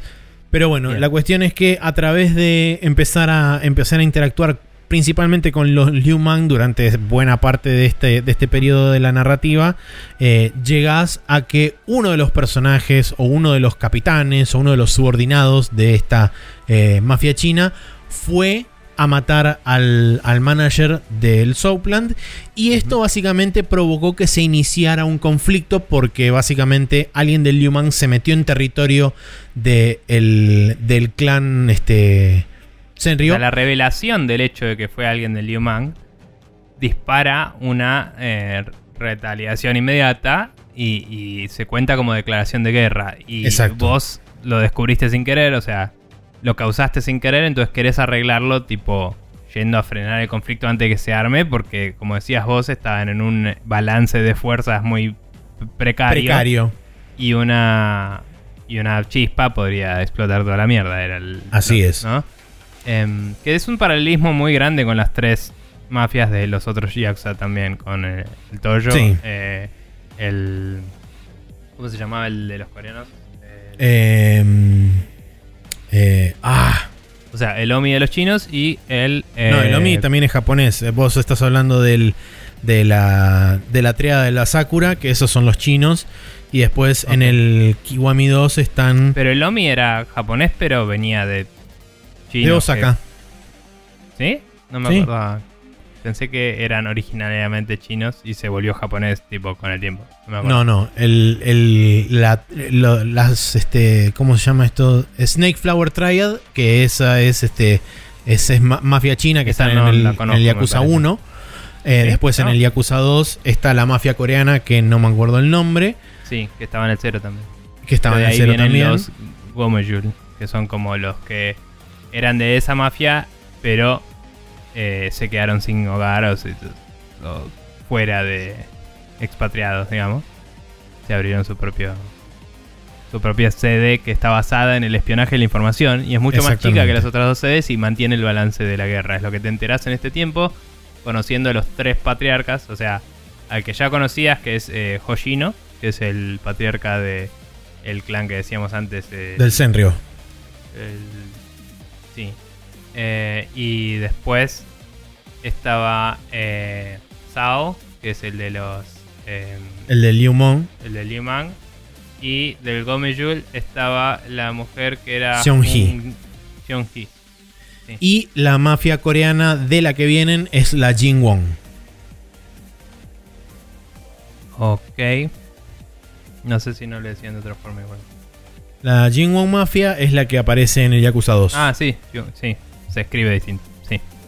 Em, pero bueno. Pero bueno, la cuestión es que este, cuando empezás a conocer a estas tres facciones, después te terminás enterando que eh, este famoso billete que vos tenías en tu, en tu este, bolsillo vino a cuento de que estaban eh, fabricando billetes falsos o, yenes falsos eh, para proveerle. En realidad, eh, en todo este quilombo, vos cuando te enterás quién fue el que mató, te enterás que era un capitán de eh, Liu Mang, Sí. que vos vas, te infiltrás también haciendo toda la movida del show, es otra infiltración más que haces, eh, y ves que hay una operación de, de plata falsa, pero eran platas de yuanes, y el tuyo es de es un yen, ¿no? no. Sí, es un yen. O sea, eh, ya sabes que hay algo re loco acá pasando. Porque ves billetes falsos a rolete, pero tu billete no es de esos. Sí. Y, es, y es- y es como, ok. Pero bueno, acá también como que te vas dando cuenta de, bueno, estos son billetes claramente de papel moneda. Por lo menos que se cree verdadero. O sea, estamos hablando de una operación re compleja. Cuestión que eventualmente vas a una reunión con los tres cabecillas eh, y te, te das cuenta de que estaban todos entongados y que como en las guerras mundiales y todo eso, el sistema de alianza saltó solo, digamos, y todos se tienen que pelear, pero ellos no se quieren pelear y quieren resolver la guerra fuera del quilombo. Y, el- y esto fue un problema de este capitán que se mandó una cagada. Porque básicamente las tres mafias están atadas a un político que básicamente les dio soporte y les dio ayuda para justamente crear esta suerte de lugar seguro para la gente que no tenía a dónde ir a parar. Como por ejemplo, los Liu Mang fue básicamente gente china de, la, posguerra que fue este que se fue de, lo que sería la China este, central terminó en Japón y como no tenía dónde ir se empezaron a establecer en diferentes lugares. Y la Snake Triad que es justamente la mafia que vos derrotás en el, en el Yakuza 1 esa se, se subdivide en dos partes y una de esas dos subpartes forma lo que sería la Ling Wong magi- la, la mafia de Ling Wong. eh, y de la misma forma, los coreanos lo que pasó es que los rechazados por la, por la mafia central coreana, que es la Jin Wong, fueron a parar a Yokohama y como no tenían un lugar donde estar, este chabón de la política medio como que fue armando el terreno para que eventualmente tuvieran un pedazo de Yokohama para ellos y así fue como se creó la, la mafia de los Gomiyul que como vos decías, a pesar de que es mucho más chica, tiene como un peso importante porque es la que se encarga de diseminar información tanto a una tanto a los este, a la mafia china como a los clan al clan de los yakuza para que se mantenga justamente esa balanza y no se este digamos no no no haya más peso de un lado del otro y termine básicamente en un conflicto donde todo explote a la mierda. Sí. Em, cabe destacar que para este momento, cuando me presentaron a los tres personajes, yo ya estaba flasheando que los tres iban a ser party members y que el viejo iba a ser el mejor caster de la vida. y, y que iba a tener como el show ese que tiene, viste, que es de. Sí, ¿cómo se el, el fortune teller. Sí, eh, lo reveía, ¿eh? No sé si habrá sido en algún momento una posibilidad, pero lo reveía que... O sea, yo ya me veía venir que sabiendo que se venía el complot y toda la bola, iba a tener que reclutar a estos tres para aliarse en contra del, del, del Omi, digamos. Eh, pero bueno, no pasó. Em, En el medio de la, todo- la mina de, de, eh, Seong-hee es, es tipo la waifu del, del juego. Sí, es, es la Eh, waifu al lado de Saeko, porque Saeko también es waifu. Sí. Eh, pero bueno, eh, en, en este medio, en este intermedio de todo esto, cuando te presentan la operación de falsificación de plata, en el caso de Gomiyul, que era el que estaba, eran los que estaban encargados de falsificar los yenes para justamente proveerle de capital básicamente infinito a este político y que pudiera adornar a cuanta gente necesitara para que Yokohama se mantuviera como se mantiene.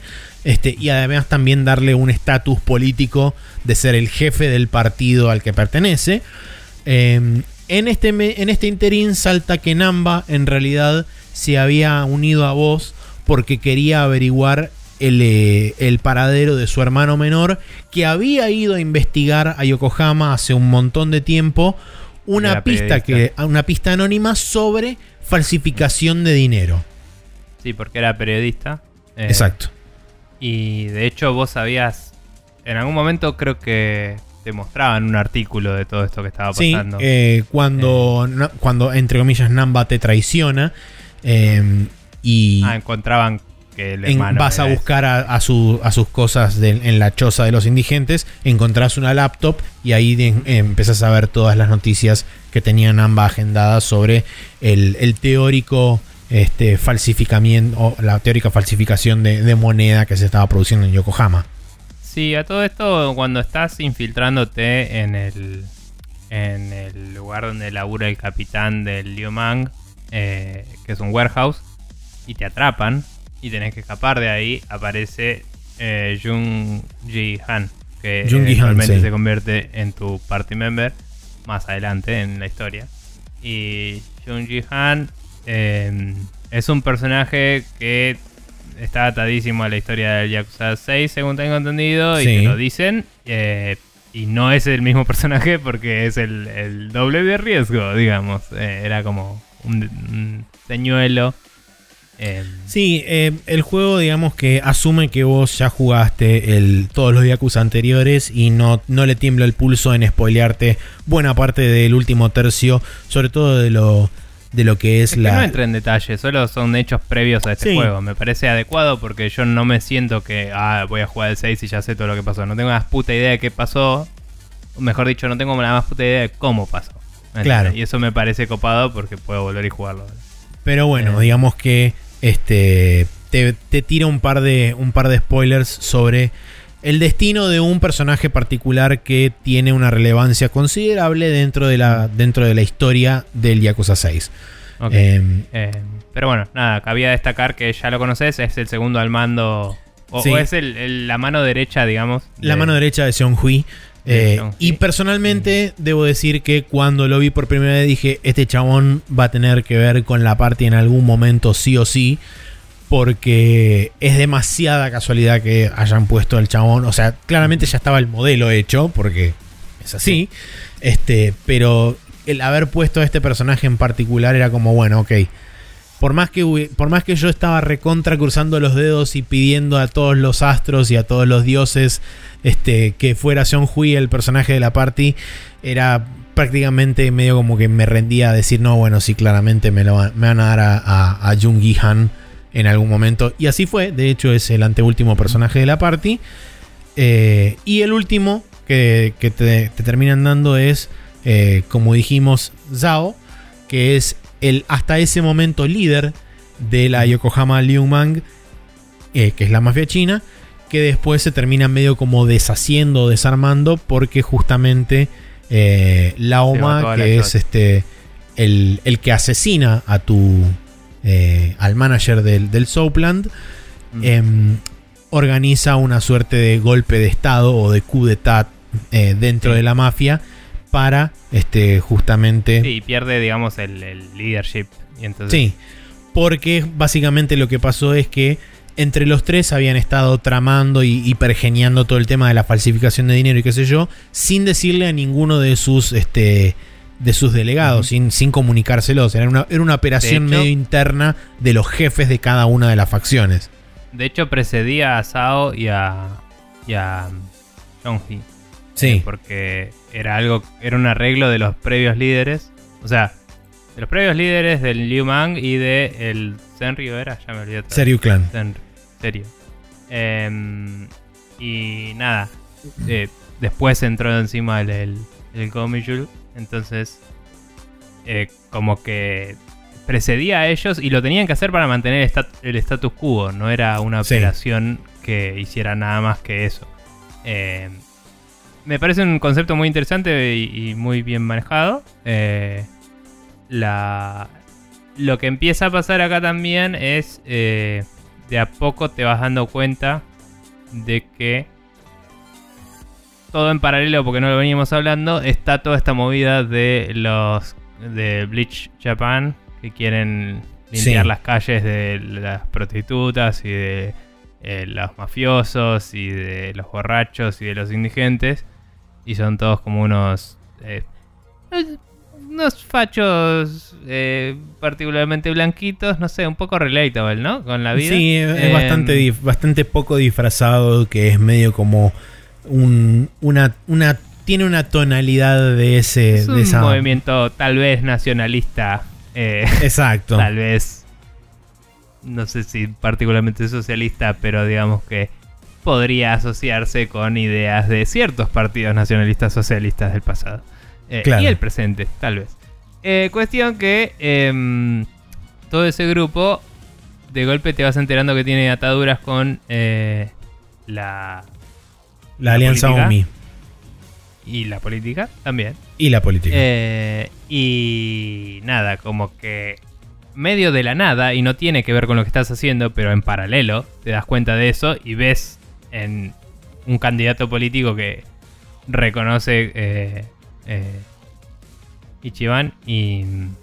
Si no me equivoco es por acá en la historia, ¿no? Porque no me acuerdo cómo sigue, si no es porque viene un piedrazo así de la nada y te dice, ah, ¿te acordás de tu pasado? Volvió en forma Sí, de política. más, más, eh, más o menos viene, viene por esa, por esa movida. Mm. Este, es curioso donde- porque la estructura narrativa del juego de, como que si no se cierra ahí, ¿no? Es como derrotas a la OMA, fin. Pero es como que vos terminás de resolver este misterio y el otro cae de casualidad también. Eh, Sí, medio de casualidad, medio no, porque justamente la OMA estaba operando eh, en connivencia con la alianza OMI, porque el objetivo de la alianza OMI era romper esta, esta entre comillas, tregua tenue que existía Mm, entre las sí, tres cierto. facciones para poder meterse en Yokohama y tomar control de sí, Yokohama. tenés razón. Me había olvidado de eso. Porque lo vas a buscar en un momento y está metido en el coso de Bleach Japan. Exactamente. Cuando lo vas a buscar. Ok. Eh, bueno, ahí descubrís eso, justamente. Sí. Eh, Eh, y quiero, quiero volver este, al tema de Namba porque es importante recalcar que eh, en este momento Namba ya te traicionó y de hecho se fue con la gente de Bleach Japan. Primero lo capturaron, después lo liberás, después... Medio inmediatamente No. lo liberás y después se va. Y... No, no es que te, traiciona, sino que se va. Y después lo encontrás en el grupo de Bleach Shaman. Cuando Sí. vas a buscar a Laoma. Porque bueno. Namba básicamente insiste en que eh, su único interés era en descubrir el paradero de su hermano y como básicamente la gente de Gomijul cuando estuviste reunido con ellos no le dicen nada a él, si está vivo, si está muerto, si está, si no está, no, no le dicen nada. Entonces el chabón se corta solo y dice, bueno, ok, si no me van a, si no me van a ayudar, si nadie me va a ayudar, yo hago la mía. Y la los de Bleach Japan le, entre comillas, prometen que lo van a ayudar en encontrar el paradero y en revelar toda esta situación del tráfico eh, y de la. ¿Cómo se llama esto? De la falsificación de dinero y todo eso, porque, entre comillas, Bleach Japan estaba trabajando para eh, deshacer todo este tema de las irregularidades y, como decías vos, el tema de la limpieza de las zonas grises. Entonces, cuando se agarraron del tema del dinero falso y saltó esa ficha, fue como, bueno, ok, esta es nuestra oportunidad. Entonces, Namba se unió, entre comillas, durante un rato a Bleach Japan para revelar esto y para, entre comillas, vengarse de la mafia coreana porque él asumió que su hermano estaba muerto.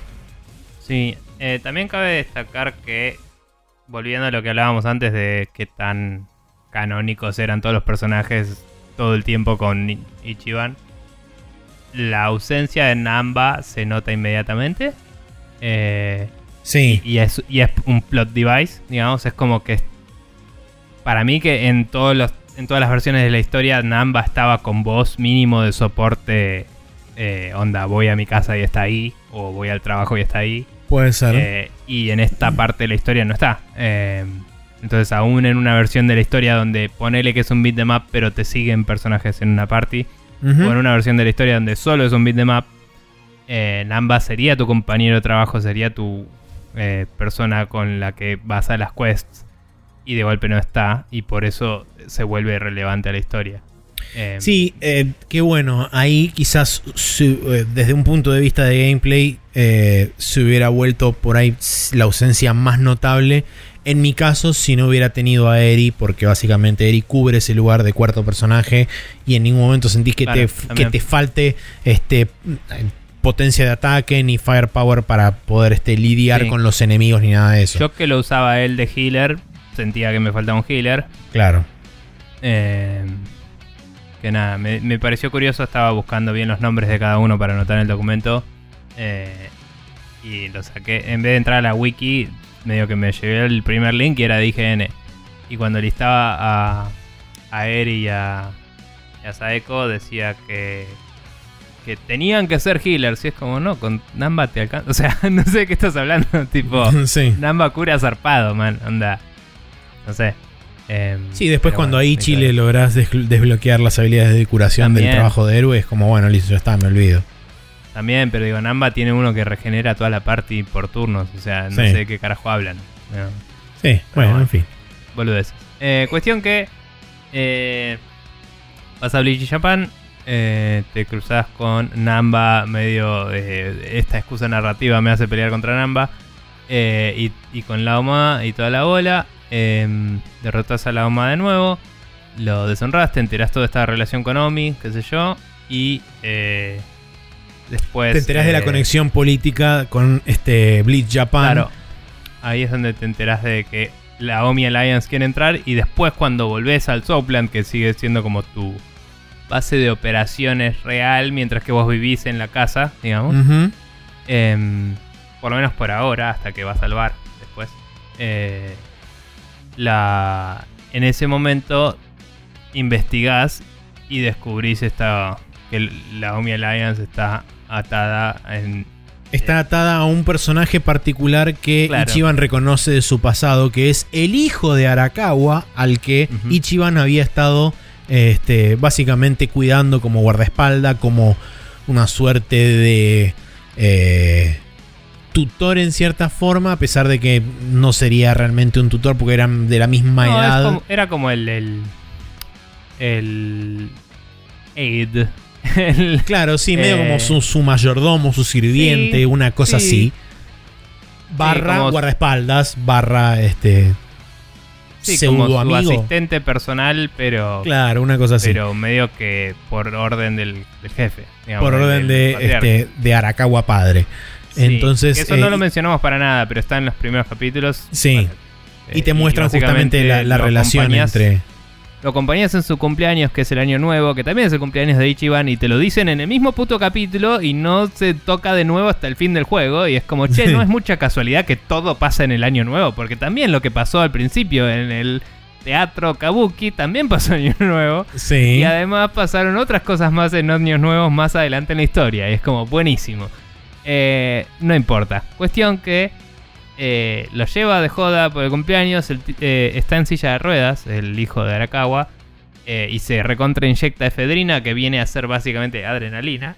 Y el chabón se para y como que con eso puede caminar y va a ver a su hostess favorita en un cabarulo y la mina está ocupada con un policía, el chabón medio como tiene un diálogo, qué sé yo, al final tiene la noche con la mina ahí pagándole bebidas y todo y se cagan de risa, pero después se escucha eh, que la mina lo estaba como re bardeando por atrás. Sí, eh, y cagando hablando- con el policía que ca- casualmente es el jefe de la policía de Tokio al que Adachi quiere Adachi cagar. le tiene bronca, sí. Eh, y nada. a El mundo es un esto- pañuelo. Sí, en el presente, em, básicamente, porque investigabas el origen de Bleach Japan, viste que uno de los fundadores era este chabón que, o casualidad, era el hijo de Arakawa, que no lo reconocí ni a palos. O sea, no sé si de nuevo es un tema de este juego no mostrándome bien las caras como para que yo lo entienda o qué, No, pero yo- yo lo Ichiban lo, reconocí. dice. Ok. Ichiban lo dice y, y le hacen el morph, ¿no? De la cara actual a la cara anterior. Es como, ah, ok, sí era. Tipo. Y. Sí. Pero nada. No se llama con su nombre original, que era este eh, Masato Arakawa, sino que él Sí. se puso un nombre nuevo que es Ryo Aoki. Eh, y de hecho él le llama la atención que lo ve parado cuando él había estado en silla de ruedas durante toda su vida hasta el Bueno, momento en- que Ichiban lo, lo deja de ver. Eh, En la ¿lo veía foto en está foto parado al lado de? Ogasawara, que Ogasawara es el cofundador de Bleach Japan. ¿Pero lo veía en una foto o lo veía en la tele? No, no, no, en la, en la foto. Está la foto de la fundación de Bleach Japan que están los dos agarrándose de la mano. Mm. Claro, pero en la foto no estaba parado. Sí, sí, sí, están los dos de pie. Pero no sé si le muestran las piernas, digo, en la foto. Sé que en un momento como que lo muestran al chabón caminando y es como relevante. No importa. Sí, es un detalle. Sí. Em, bueno, nada, te enterás eso, medio fin del capítulo, pasan cosas. Eh, y ahí es cuando se viene todo el Bleach Japan a prender fuego todo Yokohama, ¿no? Sí, empieza el, el Sí. raíz de la Omi Alliance. Este. O sea, te avisan, no me acuerdo quién te avisaba que se venía al otro día al quilombo, entonces te vas a dormir tipo preparado para el otro día la hecatombe. Y Sí. empiezan a pasar cosas a la vez. Las tres facciones tienen quilombos distintos. Eh, el el el Liam Mang eh, tiene todo el golpe de estado de, Interno. Sí. Eh, y después el eh, el Gomejul es atacado directamente por Bleach Japan. que en realidad era gente de la Omi disfrazados de Bleach Japan. Sí. Eh, que, que tipo van a los bifes, no van a manifestar. Y eh, por último, en el serio. ¿Serio? Senryo. Senryo eh, Clan. eh, no me acuerdo qué pasaba. Em, No pasaba mucho. Algo pasaba, pero. sí, algo pasaba, no me acuerdo qué era sé si lo exactamente. atacaban directamente al. jefe, no, pues eso pasa mucho después. Eh, no, no, no me acuerdo o qué lo pasaba, amenazaban pero, o algo y lo ibas a ver, no. pero sé que sé que pasaba. No, te sé pedía que, lo fueras a ver, me parece. Creo que era así. Puede ser. Honestamente no, no me acuerdo porque esa parte Mm. es como se dan muchos plot Sí. points importantes muy seguidos. Sí. Eh, cabe Pero la- destacar que en algún momento el jefe del, del Senryo Clan eh, te contó qué pasó con el dojo, con, con el Toyo Clan. Eh, Sí. Y te dijo que había tres líderes del Toyo Clan que quedaron medio desaparecidos y se ve la silueta de Majima, de Saejima y de De eh, Daigo. Ah, de Daigo era, sí, perdón. Em, y nada, como que eso ya te lo establecieron ahí. Como, esto pasó por ahí. Sí. Eh, no, creo que te decía que lo fueras a ver y cuando lo ibas a ver te contaba lo del billete. Eh, puede ser. Y, Puede y ahí ser te porque- anda a hablar con Arakawa. Me parece que era todo eso. Puede ser porque ahí, cuando termina todo el quilombo con la, con la Alianza Omi, también salta que justamente eh, Ryo Aoki tenía lazos con la, con la Alianza Omi a través del padre. Y básicamente era como su ejército personal al que mandaba hacer el trabajo sucio. Este, porque básicamente eh, Ryo Aoki era como una suerte de superestrella de la política que había ganado eh, la elección a gobernador de Tokio de una forma absolutamente así como mega destructiva, tipo 99% de los votos ganó este, el chabón. Y, medio como que tiene su, su reputación está allá en lo más alto de lo más alto y se siente básicamente indestructible el chabón. Sí. Eh, en un momento creo... mm, estoy pensando, eh, perdón. ¿Cuándo era lo del tigre y el restaurante y todo eso? ¿Eso es cuando lo capturan más adelante al viejo? ¿O es- Eh, no, Es eso es cuando vas a rescatar a Sao. Asao. Bueno, eso es acá, claro, en este capítulo. Sí. El golpe de estado. Vas a rescatar a Sao en el restaurante chino. Y cuando lo haces, cuando estás saliendo, te cruzas con tu hermano de juramento. Sí, Que te dice: Arakawa va a necesitar a todos los fieles que pueda dentro de poco. Y se va misteriosamente. sí. Entonces, cuando hablas más adelante con el viejo de Con Hoshino. Con Hoshino, más adelante te va a decir algo al respecto. Pero ahora creo que te decía algo del billete. Hablan sobre, hablan sobre el tema de cómo se, cómo se disolvió el, el clan Toyo y cómo estuvo involucrado Arakawa en eso. Em, Claro, porque o sea, ahí sí te habla de lo del billete. Porque vos le decís, no, porque me dijo que iba Arakawa me iba a necesitar en algún momento, bla, bla, bla. Y él te dice, sí, porque este billete es su carta de presentación para conmigo. O sea, te lo dio para que cuando me vieras a mí, yo sepa que venís de su parte. Porque aguante ser un críptico hijo de puta en vez de mandar un mail. sí. Em, y nada, es como, oh, el drama. Y, mm, y ahí te enterás, digamos, ahí es donde te enterás todo lo del, lo del Toyo Clan y toda la bola. Y medio como que empezás a plantear un plan después de haber resuelto todas estas situaciones. El Gomi Yul se prende fuego y arde y muere. Eh, El eh, Sao eh, queda medio exiliado. Vos vas, ves cómo está cada uno, te juntás con todos y empiezan a armar un plan de contra- contraatacar. Eh, captura- capturan a uno del Omi y lo interrogan. Eso es el siguiente capítulo. Eso es tipo Sí. el 12, me parece. Eh, no, el 11. Eh, lo interrogás ahí en el, en el coso de Homeless, en el campamento Homeless. Que no tenés a dónde ir porque ya está todo prendido fuego. Eh, te cuentan un poco todo el quilombo, cómo están atados con la política, todo, que es todo un plan para venir y limpiar todo y ganar poder político. Sí. Em, y, remover donde- de su puesto al chabón que estaba ayudando a las tres facciones a mantener ese lugar. Y que, bueno, en, en recompensa, las tres facciones le estaban proveyendo de la guita falsificada que le proveía eventualmente de poder infinito al chabón. Porque con eso, como dije antes, adornaba a cuanta, a cuanta Sí. persona quisiera. Sí, pero básicamente te dicen, bueno, lo tenemos de las bolas al tipo de que sabemos que imprimía plata, pero necesitábamos la evidencia, por eso vinimos acá, invadimos con toda y ahora el chabón no tiene otra que... eh, Reconocerlo y ceder el puesto. sí. Que básicamente. Encima está viejo y muriéndose, así que Sí. ya está. Pero... que básicamente asume como líder del partido político Ryo Aoki. Entonces eso le da todavía más poder eh, y Sí. más inmortalidad e invencibilidad en su cabeza. Sí, como que ganó un poder que no le corresponde... Que eh, históricamente en Japón no podía tener alguien que ya era gobernador. Sí, y que además era tan joven como él, que es un tipo de cuarenta No, y pocos años. Bueno, cuestión que todo esto se da y ahí empezás a pensar el contraataque con los eh, cabecillas de las tres facciones eh, de Yokohama. Y la idea es, tipo, busquemos a alguien y hagámosle una campaña en contra para poder conseguir hablar con él. Para que Con Ryo Aoki. el plot siga. Porque no hay ningún plan más allá de que vayas y lo veas y le hables. O sea, ese es el plan entero. Sí. Eh, que me parecía un poco ridículo. Y. Sí, o, o sea, en este punto eh, es como que ahora eh, Kazuga vuelve a retomar su, su misión del principio del juego, que es averiguar eh, por qué sucedió lo que sucedió con el Toyo Clan y qué sé yo, y su, su objetivo era hablar con el... Con Arakawa. Tanto con el hijo como con el padre, para saber por qué había pasado todo esto, cuál era el motivo. Eh, Entonces, Pero- bueno, lo que voy es que, digamos, están haciendo un plan re complejo de las tres facciones, de los tres líderes de las tres facciones y qué sé yo, solo para que tipo Kazuga pueda ir y verle la cara al chabón. Es medio como pasemos las 12 casas para pelear contra el patriarca y que mágicamente Atenas se cure de esta flecha que tiene clavada en el corazón. es tipo, Sí. llamar a una ambulancia, capo, no sé, tal vez no es el mejor plan.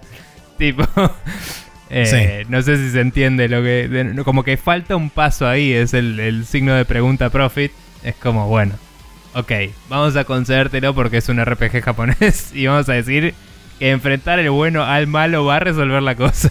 Pero sí. no tiene tanto sentido a nivel plot. Eh, pero bueno, también es como más complicado de lo que debería. Pero está bien. Porque Dorama Eh, también, un porcentaje sí. de Dorama. Así que nada, tenés un rato de grind por plata. El juego te presenta como tres o cuatro capítulos seguidos que te dice, ahora puedes grindear. Y es como, eh, está bueno que te lo avise.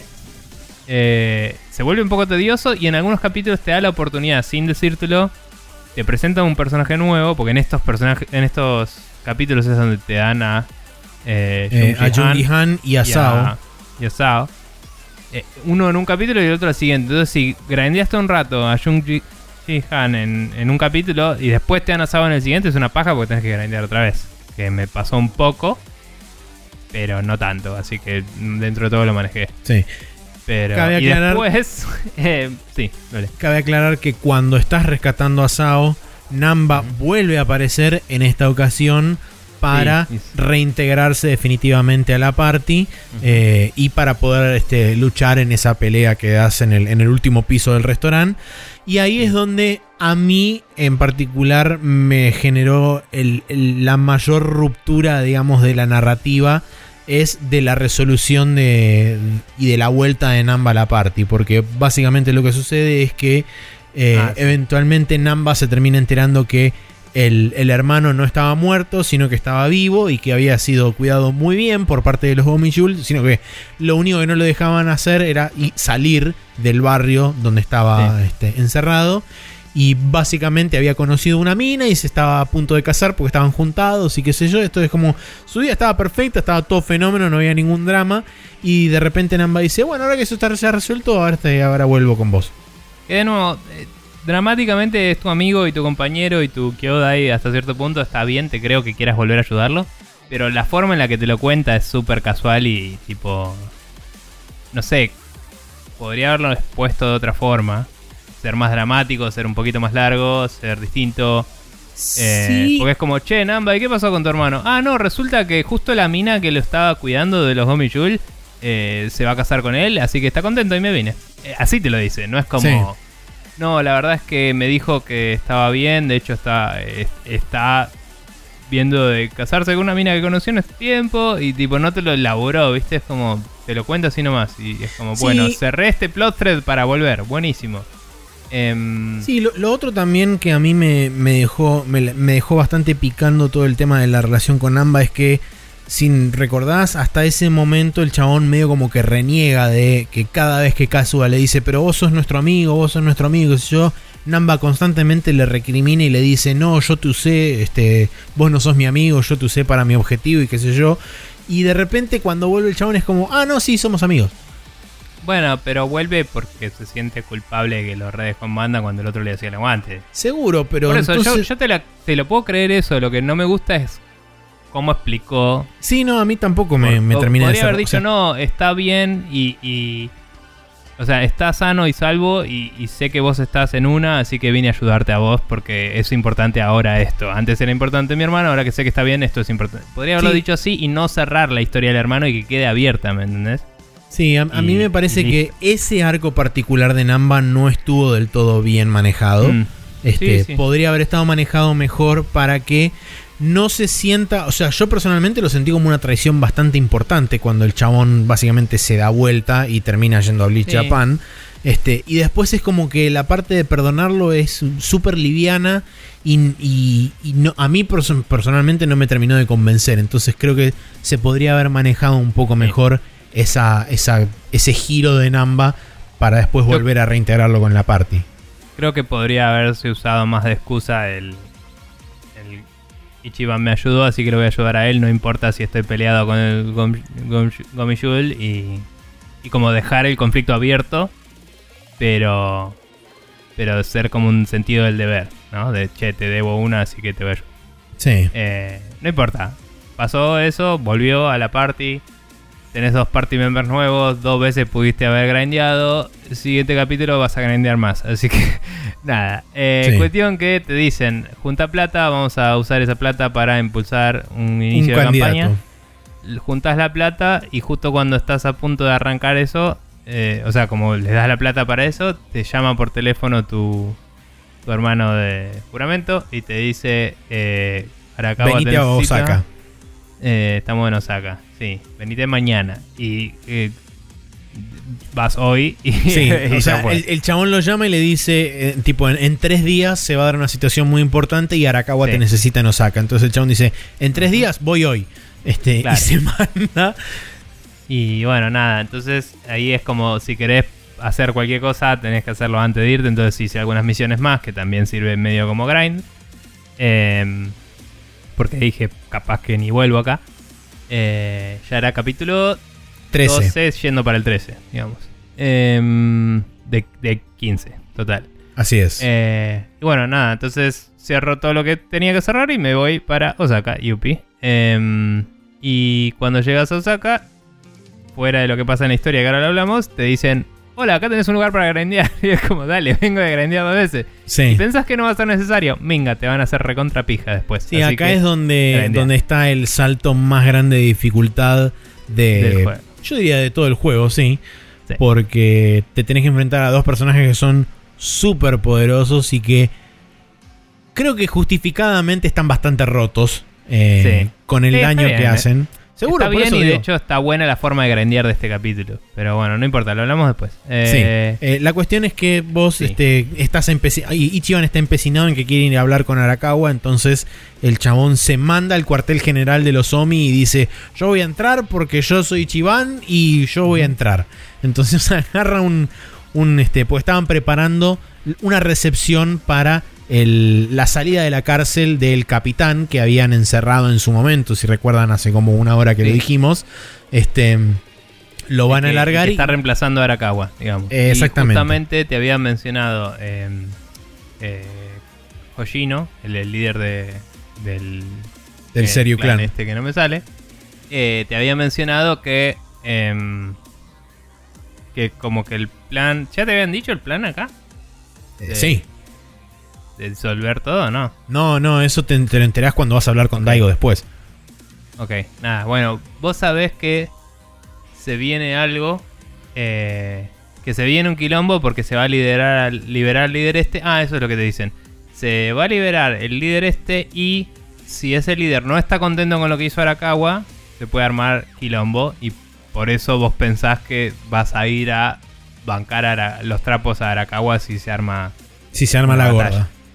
Eh, vos vas a Osaka y básicamente lo que te dicen los personajes es, che, vamos a comprar cosas a este lugar que conozco eh, para que estemos listos para esto. Y cuando vas ahí es el lugar de grindear, eh, que Sí. no está abierto. Eh, me hizo gracia porque voy y me atiende un robot y por un momento dije, ¿por qué hay un robot acá? Después dije, ah, en Japón, ok.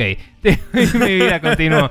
Sí. Eh, más allá de que está diseñado re sci-fi, digo, fue como. eh, el chabón lo dice, lo dice Kazuga, es tipo, un robot, wow, está hablando, qué sé yo. Y tipo, la mina dice, sí, hay robots de estos en todos lados. Y es como, Sí, tal cual, tipo.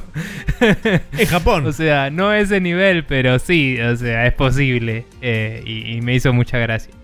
Eh, pero bueno, después de grindear un rato largo y, y ir y probar y morirte y volver a grindear un rato largo, volvés a ir al lo- lugar de los Mi Alliance. Sí. Y. Te infiltras y llegas Sí. hasta donde básicamente te conduce la historia. Ahí te topás con eh, Goro Majima y con Taiga Saejima. Sí, que me lo Eh, vi a 7 kilómetros de distancia, porque cuando estás por infiltrarte hablas con. ¿Cómo se llama el, el Eh, sí, el chabón este no me acuerdo cómo se Bueno, no llama. importa, hablas con el hermano de juramento otra vez y le decís, estoy acá. Y el otro tipo, pero te dije que vengas mañana. Bueno, vine hoy, mala suerte. Y, y tipo, eh, el chabón básicamente te dice, che, no entres. Y Casual le dice, mira, voy a entrar con o sin tu ayuda. O sea, ¿dónde está el jefe? Y le dice, está con tres invitados. Y es como, ah, ok, claramente sé exactamente cuáles tres invitados son. Porque tal vez hace un rato me dijiste que había tres personas del Toyo Clan que habían desaparecido. Sí, Y estamos misteriosamente. súper recontra estableciendo que el capitán está actuando por su cuenta, aparte de la Mi Alliance. Y tal vez que es todo un complot de alguna u otra forma. Y yo estoy acá para de alguna forma ayudar con eso. Eh, y me la revi venir. Así que nada. eso. Bueno, sí, la cuestión es que este, básicamente te- tenés que enfrentar a Goro Majima y a Taiga Saejima. Y esta es la pelea que decimos que es el, el- el pico de dificultad este, más grande que tiene el juego porque Goro Majima es Goro Majima. Si alguna vez pelearon contra Goro Majima en alguno de los Yakuza anteriores van a entender a qué me estoy refiriendo. Y si encima, para colmo, cuando al, al chabón le queda el 50% del HP, de repente lo llama a Saejima y son dos contra uno que valen como 65, este, es como, bueno, caramba, se armó un problemón bárbaro. Encima Eh, Majima tipo castea Mirror Image y de Sí. golpe son 6 Majima con...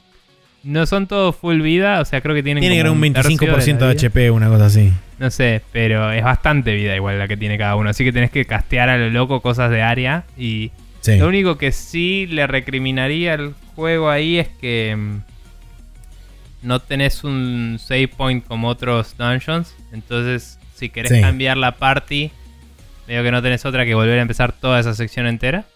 Sí, es verdad. Eh, Porque cuando vos perdés contra un jefe en la eh, o contra un enemigo cualquiera, tenés la opción de hacer retry de la pelea o volver para atrás al último checkpoint. Y el último checkpoint es bastante antes. Eh, Sí. Así que eso fue medio una paja. Eh, por eso directamente cada vez que perdía era como, bueno, me voy a grindear, no voy a volver a... O sea, por ahí Sí, lo sí. intentaba un par de veces, pero era como, bueno, en vez de empezar toda esta sección de nuevo para cambiar la party, es como, no, me voy a grindear, vuelvo mañana. Chao. Tal cual. Eh, Bueno, una vez que se dirime la pelea entre Majima y Saejima este, y vos, eh, esencialmente los chabones están dicen... todos del mismo lado. Bueno, este, aparece Daigo. eh, primero aparece Arakawa y le dice, chicos, chicos, no se peleen porque estamos todos del mismo lado. Ujú. Este, y ahí Majima salta y dice, ¿cómo del mismo lado? Loco, yo tengo, yo tengo ganas de cagar a alguien a trompada, no importa quién. Y después aparece Daigo. Y cuando aparece Daigo es como, bueno, ok, de repente, este, un manto de piedad frente a toda la situación. Vengan que tenemos que hablar un rato largo de todo este quilombo que está pasando.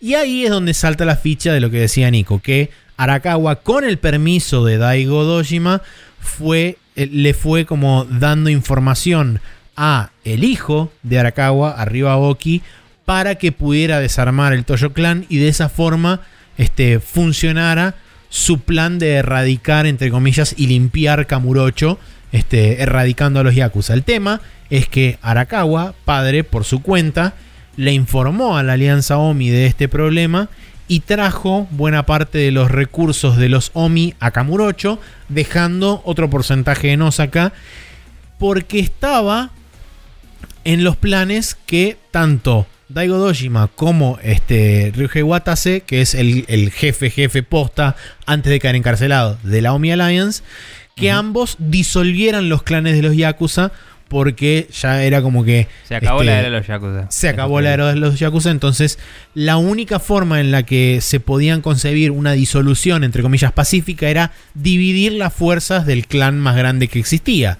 Técnicamente el Toyo Clan ya había sido disuelto gracias al plan este de la policía de, entre comillas, limpiar este Kamurocho. Entonces eso les permitió dividir al, al clan Omi en, en dos grandes facciones y eh, esto iba a hacer que fuera un poco más asible la disolución de la, de la Omi Alliance. Y bueno, cuando te explican todo este despelote, Al día siguiente cae justamente este, el capitán Watase y con una, con una suerte de cartita en el, en el bolsillo que cuando se para delante de todos los oficiales de, de la Omni Alliance, el chabón lee la carta y dice, bueno, sí, miren, básicamente hace un montón de tiempo nosotros éramos la fuerza más poderosa, qué sé yo, pero esto se acabó, ya no, no da para más, así que nos vamos a entregar a la policía con acá mi compañero de equipo, el señor Daigo Dojima, y entra en el, en el medio del quilombo de la gente no sé diciendo... si iban a entregar o iban medio como a anunciarlo oficialmente, porque Eh, sí, como van- que no hay evidencia directa contra ellos, entonces lo que iban a hacer era Iban a entregar esa carta en nombre... para anunciarlo públicamente. Sí, para anunciar el, el, el- el- disband de, de ambas organizaciones. Entonces, bueno, por supuesto, ahí Ichiban se da cuenta de qué es lo que estaba pasando. Y cuando se le viene el humo, todos los oficiales de, de la OMI, de, de la Alianza OMI, tanto a Daigo como al otro chabón, ellos se plantan adelante con una suerte de escudo humano. Y empieza una pelea así en rondas y qué sé yo. Y entonces tenés a este. ¿Cómo se llama esto? A Goro Mashima, a Saejima, a Arakawa, a toda tu party y a vos, eh, Sí. a Ichiban Kazuga, defendiendo. A Eri no la tenés igual. Eh, a Eri, Eri no está, eh, Sí. nunca está Eri, este, y está todo defendiendo a Daigo y a Watase. En un momento, y ahí es donde todo el mundo explotará en ricota fantástico hasta, este, hasta el fin de los días. Un chabón random de, la, de, los Olomi, de los Omi agarra un cuchillo del piso y entra a correr para intentar ensartar a uno de los dos chabones. Y por supuesto, nadie logra atraparlo a tiempo y de repente aparece un puño cruzado de la nada que lo sienta de culo al chabón y de repente te muestran el paneo así y es ¿Quién puede ser si no es el mismísimo Kazuma Kiryu que viene a salvar las papas como siempre hasta el fin de los días y este aguante todo? Sí, y, y obviamente que inmediatamente después hay una toma de vos, Kiryu, Goro, eh, Saejima, toda tu party menos Eri. y, Y Arakawa. Y Ichiban se saca la, la, la Sí, ropa se, saca la, mierda. la- la remera, la, remera, Y- la camisa y y, el saco y este sí. con el escudo del y es el dragón momento tatuaje. Y Exacto. se va todo la mierda. y empiezan a romper Eh. y a repartir trompadas y piñas para todos lados. Sí.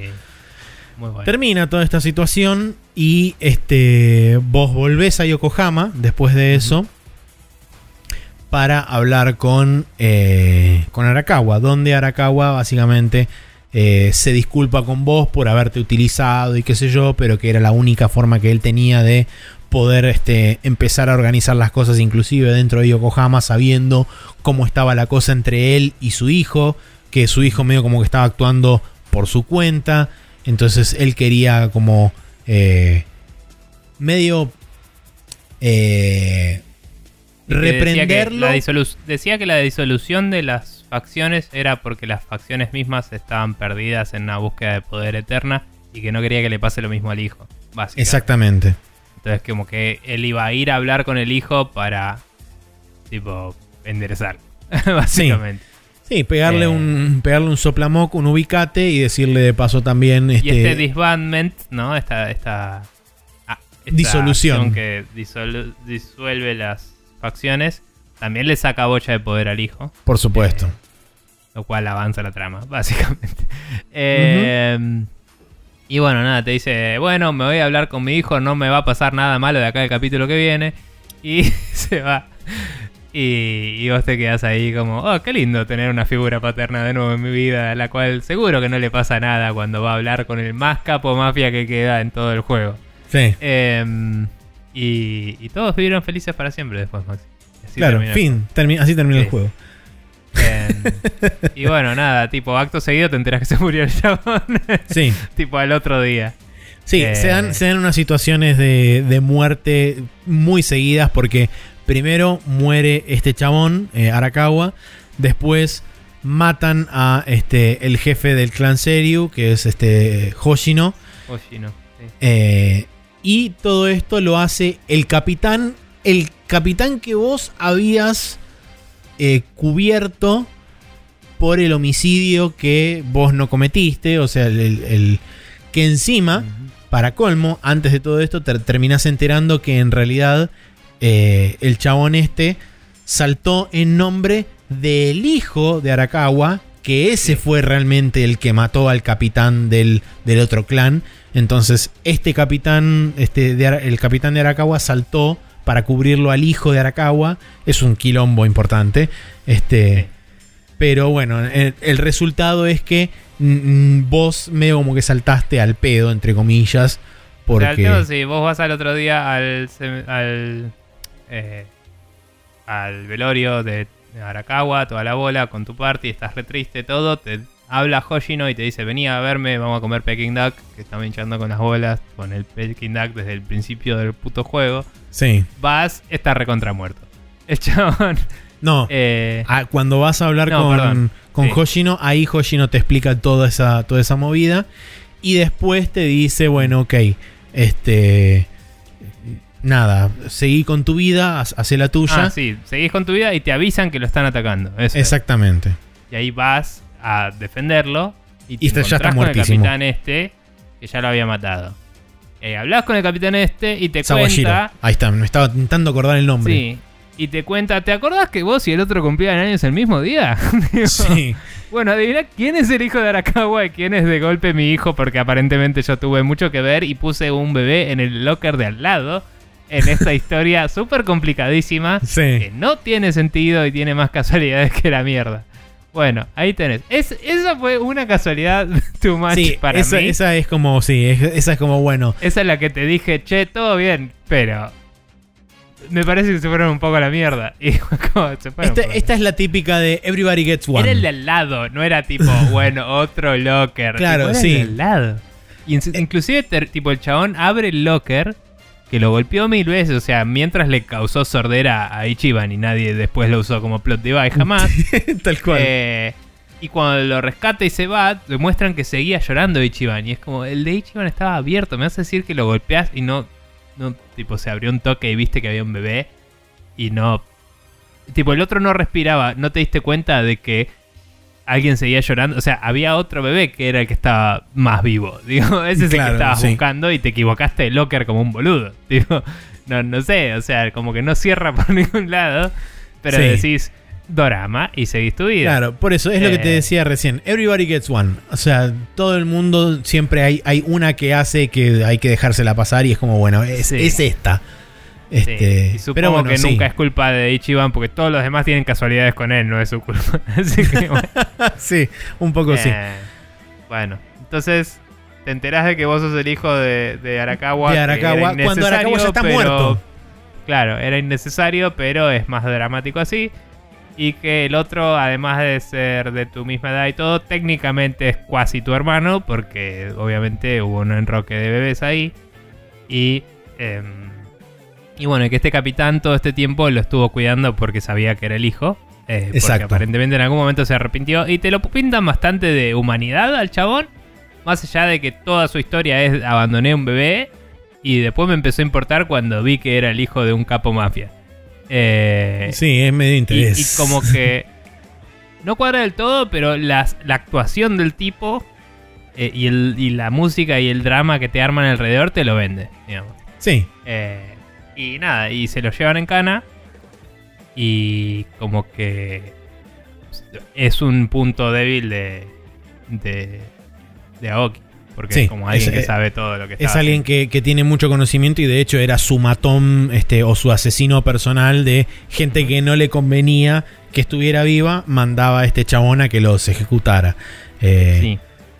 Em, Entonces ahí es donde vos de vuelta vas a buscar a la gente de, mm, eh, de Bleach Japan para que te digan cuál es el próximo movimiento de eh, Ryo Aoki. eh, porque estabas intentando... eh, ¿Cómo era? Ah, no. estaba el tema del- de los este, de las elecciones. Que vos estabas yendo como candidato. Porque eso también nos olvidamos decirle. no había candidato. No hay candidato, entonces Ichiban es el candidato a, a gobernador de Yokohama. Ponele. Em, sí, medio, sí. sí. Bueno. Y del otro, del otro lado está estaba. bien porque lo usan solo de excusa para que te acerques a el líder de Bleach Japan y el, ese chabón, que no me sale el nombre, Kuse. eh, te está esquivando, pero si vos sos el rival, diplomáticamente está obligado a darte cabida. Y me pareció simpático, pero recién ahora te lo justifican después de todo eso cuando te toca ser a vos el candidato. Y antes buscar un candidato no, no sé, o sea, era medio rebuscado. Sí. Em, Pero bueno, la Pero cuestión bueno. es que estás eh, metido en el medio de la elección, entonces como vas a buscar a, a- a- este chabón Kuse, que es este es el candidato de eh, el oficialismo, vamos a decirle, que es este el chabón este Ryuaoki, que medio como lo nombra su sucesor para poder limpiar Yokohama. Entonces, este, lo vas a buscar a las oficinas de Bleach Japan, donde sabes que el chabón estuvo. Eh, y cuando llegas a las oficinas te dicen, no, no, acá no está, se fue a. eh, se fue a Kamurocho a pedirle. a un país que tenía una bandera verde. sí. Este, se, se fue a Kamurocho a pedirle más ayuda, más soporte de guardaespaldas a, a Ryoaoki porque eh, se siente inseguro con vos este, dando vueltas por acá, haciéndole, haciéndole despelote, qué sé yo. Y ahí Ichiban se saca y básicamente lo quiere romper a trompadas al chabón. Y de nuevo aparece quién? Kazuma Kiryu a detener la, la básicamente pulverización de un chabón. Claro, y le y dice, tipo, hola, es hora de que pelees contra mí porque todavía no me saqué la remera en este juego. Claro. es como, sí, señor, cuando Sí. quiera, señor. Entonces, este, te dice, venime a buscar, este, seguro de La Habana, y etcétera. Eh, y ahí vas a buscarlo al- a la sede del Gomiyul. Gomiyul. Ujú. Te enfrentás eh, contra Kazuma Kiryu. eh, te derrota Kazuma Kiryu. Sí, es una de esas peleas que ganás y perdés. Es una de esas peleas que ganas y perdés. Está la cinemática que, que habían animado en CG muy lindo en un tráiler y la pusieron acá porque no hay otro lugar donde ponerla. Está Este, bien. Voy a decir donde- ahora igual dos cosas. Una, está muy bueno que... Porque en las peleas y eso no sé cuánto vamos a analizar, pero se nos va a hacer larguísimo el juego si no, así que lo digo acá. Eh, pensé dos segundos y dije, Kazuma no le va a pegar a una mujer y puse a las mujeres en la parte y no les pegaba y con ellas me curaba yo y yo lo cagaba a piñas. y me pareció genial. Sí. Eh, y por otro lado, eso de esa cinemática medio falopa en la cual está Ichiban eh, vestido de armadura de Dragon Quest contra un dragón. Eh, medio que creo que está alargada un poco con respecto al tráiler porque muestra, perdón, muestra a los amigos muertos. No sé si eso estaba en el tráiler. Eh, no, no en el piso. No entendí esa parte del delirio del chabón. eh, porque era como un- una flasheada de él. Pero mm, como que te lo muestra. eh, Me pareció una forma rara de mostrarlo cegado por la ira. Porque parece más que está delusional el chabón, ¿no? Como que ya la perdió del todo. Y es como el juego no me demuestra que esté así de loco el chabón. Solo me justificó las mecánicas. Pero yo lo entendí como me quisiste decir que estaba cegado por la ira y fallaste. Vamos a continuar con el juego. Eh, y nada, y, eh, y como hace siempre, eh, Kiryu te, tipo, te, te cura las piñas de tu, de tu problema. Te cura las trompadas. sí. Y, mm, y como que te despertas ahí, entras al coso del Gomiyul y está de nuevo el coso de seguridad prendido. A todo esto vos no sabés quién es Kiryu todavía y nadie lo reconoce directamente, todos están como hinteando boludeces. Kiryu menciona que conoce a al original eh, eh, Jungi Han. Jungi Han. Y, y bueno, y Jungi le dice algo sobre que es el Dragon of Dojima y lo corta y no, no le deja terminar la frase.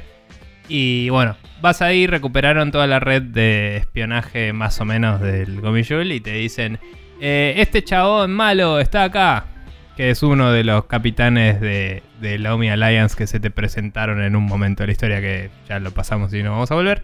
Sí. Y, mm, y ya lo derrotaste una vez, de hecho, con Namba y toda la bola. Y básicamente no me acuerdo por qué lo ibas a buscar en vez de irte de nuevo a Kamurocho. O era ahí donde te enterabas que estaba en Kamurocho el chabón. No Eh, no, ahí lo que te enterás es que habían ido a matar a Sawashiro por orden seguramente de Ah, Aoki. sí, sí, se estaban Eh, infiltrando en el lugar donde lo tenían detenido. a- Exactamente, estaban planeando el asesinato del chabón y cuando vos vas a buscarlo, básicamente te muestran que hay este un plot device en forma de personaje que es este Mirror Face, Mirror Face. que es el asesino perfecto que se puede camuflar perfectamente de cualquier persona o personaje. Este La Ever- excusa para que pelees contra un party member que supongo que siempre es Adachi, pero capaz que varía, no sé. ¿Era No, no, no, siempre es Adachi. Ok, Es, está Em, scripteado así. Eh. ¿Y por qué, por qué digo que es un plot device? Por algo que vamos a hablar en breve, en brevísimos instantes. Porque Eh. va a ser plot deviceado más tarde. Exactamente. Eh, cuestión que nada, peleas contra eh, Fake Adachi y este capitán de Lomi que nada, existe. Y le, le peleas, le ganás y de golpe había una bomba y explota toda la mierda. Eh, y ganan los malos por un rato. Eh. Cuestión que cinemática, empieza el siguiente capítulo, los malos están ganando las elecciones. eh, Ahí vamos a Kamurocho. Nadie sabe dónde está Kazuga. De golpe eh, aparece eh, Aoki dando un discurso en una campaña que aparentemente él también estaba en campaña, a pesar de que no se mencionó nunca antes. Em, que tiene sentido que las elecciones sean medio al mismo tiempo, pero es como que cero menciona eso antes. Era como el chabón estaba Sí. apoyando al otro candidato y, y estaba, tomó, entre comillas, tomando el poder. Y yo, que no sé cómo funcionan las, la- las campañas allá, no sabía que a la vez eran las elecciones de las distintas ciudades y todo, ¿no? Eh, Tiene sentido, pero no Claro. tengo idea. Em, bueno, cuestión que está ahí Aoki en, en, en Kamurocho campaneando la vida y aparece una figura misteriosa que saca un megáfono y era eh, Kazuga y le dice ¡Eh, qué haces vieja! y aparecen tipo Adachi y Namba y le ponen el piecito y se sube así y es buenísima esa parte eh, y lo saluda y le dice, eh, vengo a ver al gobernador, a ver cómo anda. Me resulta que no me morí. Saludos. Y se mete adentro de la camioneta con él para hablar. En vez de decir, che, este me trató de matar acá. Hola. Eh, que lo dice más tarde, pero podría haberlo dicho ahí y resolver bastante antes un par de problemas. Em, cuestión que hablas con eh, Coso, con el malo este, que no me sale ahora. Eh, Aoki. Eh, Aoki. Em, y le decís básicamente, tengo evidencias contra vos, que es una mentira vil y despiadada, pero le decís, tengo evidencias contra vos y están en la Millennium Tower porque necesitamos ir a pelear a la Millennium Tower porque en este juego no lo hicimos todavía. Y es Exactamente. como, sí señor, vamos a pelear a la Millennium Tower, señor. Y mm, te vas de ahí. Eh, y cuestión que ahí podés jugar un rato en Kamurocho de noche. eh, Sí, en este haciendo- momento. Puedes viajar en taxi, puedes grandear todo lo que quieras. Sí, Hay un como- dungeon como más, no lo hice, me dio paja. No, sí No. lo hice, no dije nada. Eh, sí, yo, yo Eh, también lo hice una vez. Este, Ahí me bueno, enteré que hasta ahora en este juego entero podría haber resuelto algunas barreras que había con un... Si, si me hubiera equipado el job de Foreman, que es el de... El de, digamos, obrero. constructor. Eh, sí. Podrían haberme, me habrían dado una habilidad que te permite romper ciertas barreras del juego y pasar a lugares ocultos y secretos. Y no lo supe hasta ahora porque tuve. porque googleé porque no podía terminar el dungeon. Porque el dungeon no tenía una salida si Ah, no mira. tenías esa habilidad. Sí, y es dije, verdad. esto está mal diseñado. Porque una cosa es no me enteré que hay una mecánica porque soy un boludo. O porque el juego no me lo mostró, no importa. Y otra cosa es el juego no me deja avanzar porque no tengo una mecánica que no me dijo que había. ¿Me entendés? Es choto. Porque te dicen, está el dungeon si querés y no puedes terminarlo. Eh, me pareció bastante pedorro eso. Eh, Así que fui, grindé un rato, cambié de shows, cosas, hice más cosas y dije, hora de terminar el Yakuza 7. Y fui a la Millennium Tower a cagarme Sí. piñas y fue genial. Eh, vas a la Millennium Tower, subís y llegas hasta la oficina del clan Arakawa, que está dentro de la Millennium Tower. Como bien Nico dijo, una excusa para poder trepar la Millennium Tower por enésima vez dentro de los Yakuza. Y cuando llegaste, está esperando otro de los, de los tenientes de eh, la Omi Alliance que te lo habían presentado hace un tiempo atrás y que temporalmente había estado de tu lado, que es este chabón Tendo. eh, que Resulta que ese era el que mató a Arakawa al final. Resulta que ese fue el que mató a Arakawa al final. Que te lo Este, revela, perdón, te lo revela el otro capitán, que es el que había ido a matar a. Kawashiro. Sí, es verdad. Sí, te lo La cuestión antes. es que, sí, la cuestión es que eh, vos te enfrentas a Tendo porque ahora Tendo es como que pasó a ser el, el niño favorito de Aoki y su matón también.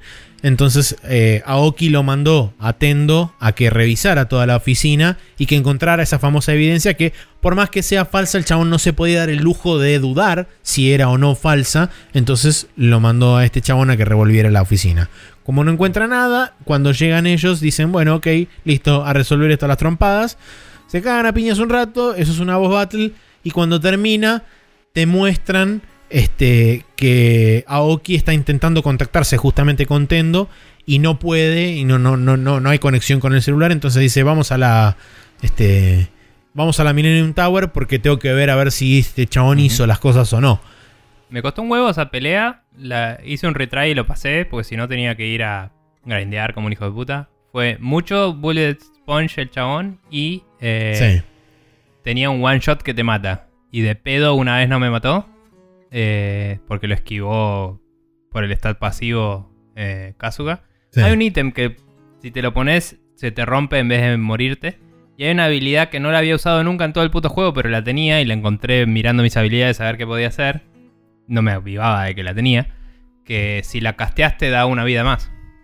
Eh, ¿La viste? No, no, no lo había visto. ¿Viste que algunos enemigos tienen un corazoncito? Que si lo matás le sube la vida como al 30% y, y Sí. siguen vivos. Bueno, esa habilidad la tenés con Kasuga. Y creo que la puedes sacar con un par de jobs distintos en nosotros. Ah, mira vos. Y la casteé, pero no la necesité en esa vuelta porque de pedo, la vez que me tiró el ataque, lo esquivé. Y tenés que gastar bastantes turnos en curar y en revivir, pero lo pasás. Es una guerra de atrición medio heavy. Sí. Eh, y eventualmente. Y, y había grandeado mucha plata también para poder castear a los summons más grosos, que son Majima, eh, Kiryu y Saejima. Que salen un millón de, de Sí. yenes y eventualmente también, no sé, no sé cómo, pero también puedes desbloquear a Daigo como summon. Eh, No Ah. me acuerdo si te lo dan a través de la historia o tenés que hacer algo extra para desbloquear a Daigo, pero eventualmente tenés también a Daigo como, como summon. Debe ser alguna condición extra. Porque no. Puede ser. Pues a mí no, que yo recuerde, a mí no me saltó. Pero bueno, la cuestión es que Mm. una vez que derrotas a Tendo, aparece Ryo Aoki en la oficina esta.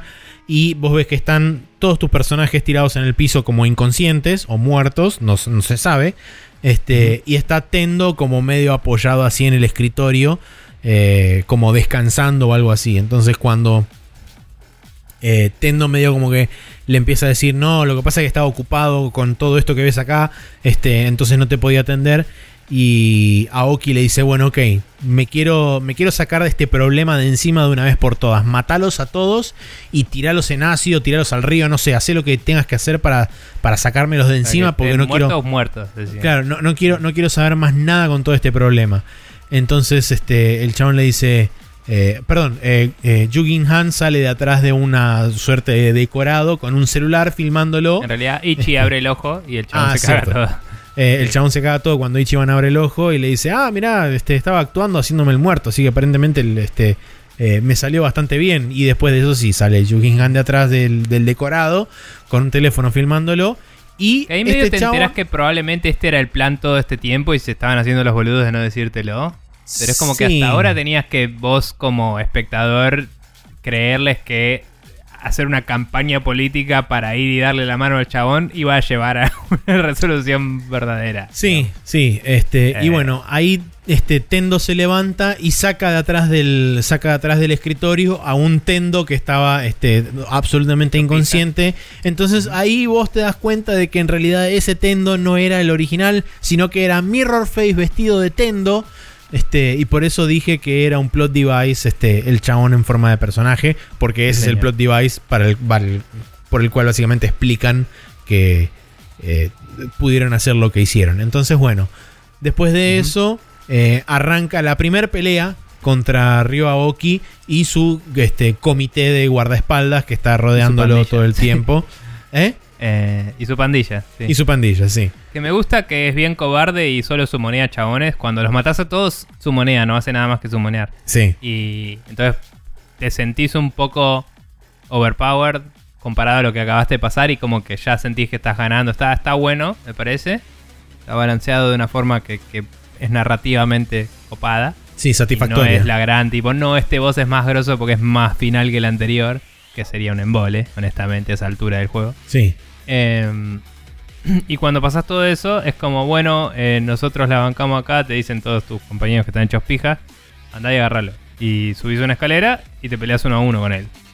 Que aparentemente el chabón, después de recuperarse de su silla de ruedas en una operación en Estados Unidos, también aprendió a pelear, porque, o sea, Porque así funciona. todo- toda la vida estuvo en silla de ruedas y de golpe pelea. Eh, pelea mal y lo haces recontra pija. Eh, y para ser hijo de, de Yakuza no se saca su ropa y tiene un tatuaje zarpado abajo. Así que claramente está pensado para que sea tipo, estás peleando con un político y es un boludo. Eh, Sí. pero... Me encanta, me encanta que la primera vez que peleas dice Ryo Aoki, Governor of Tokyo, y después cuando le peleas arriba dice Masato Arakawa. Ah, esa, eso no la casé, pero sí. eh, esas cosas, esas cojimeadas que, que persisten en Sí. Japón. Eh, y bueno, nada, le, le peleas, lo tirás, lo haces pija mal. ¿Sí? Aparece, viene Y- la policía. Sí, cae la ayuda porque todo el mundo se estuvo tipo cagando a tiros en todo No, no solamente eso, sino que además también había aparecido en el cartel en, en el coso de las elecciones que estaba sospechado de... estaban streameando el video por Sí. internet.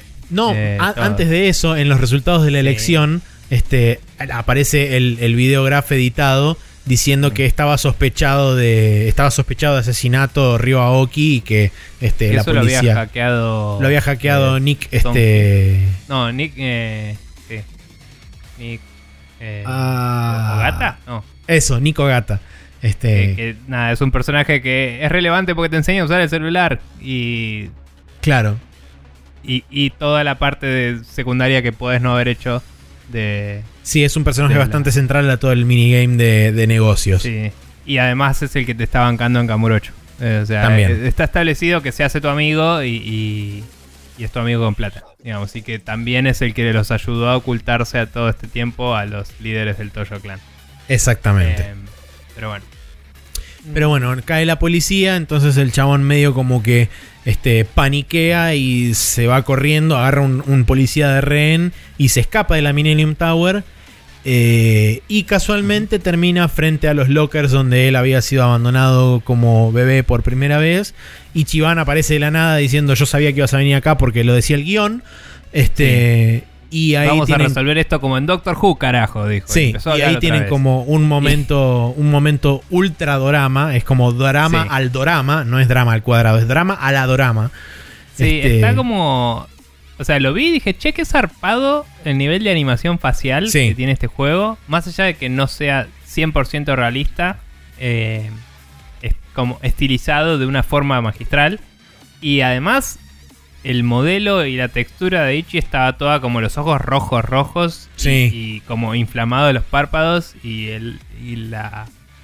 Como, y el llanto estaba súper bien hecho. Que recuerdo que muy al principio del juego alguien la en un momento y dije, che, qué bien que mejoraron. O sea, qué lejos que llegamos con el motor, Sí. con el Dragon Engine. Dije, porque la, la lágrima era como reposta.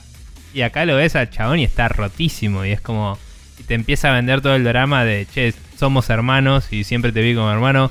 Que no está justificado para nada por la historia, pero ponerle. Y, y te lo creo porque me lo estás vendiendo con tu actuación y tu música y tu drama. Pero de nuevo, es otra cosa que decís. Capaz en alguna versión del guion esto estaba mejor explorado.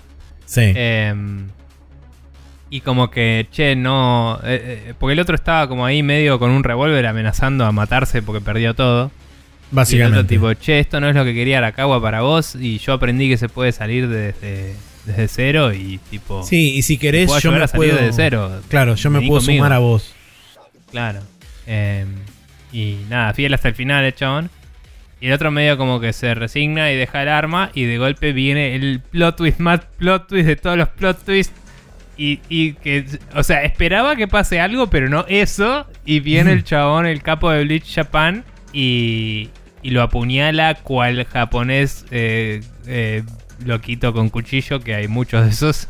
Y, y lo apuñala así de la nada. Y es como, ah, buenísimo. Ok.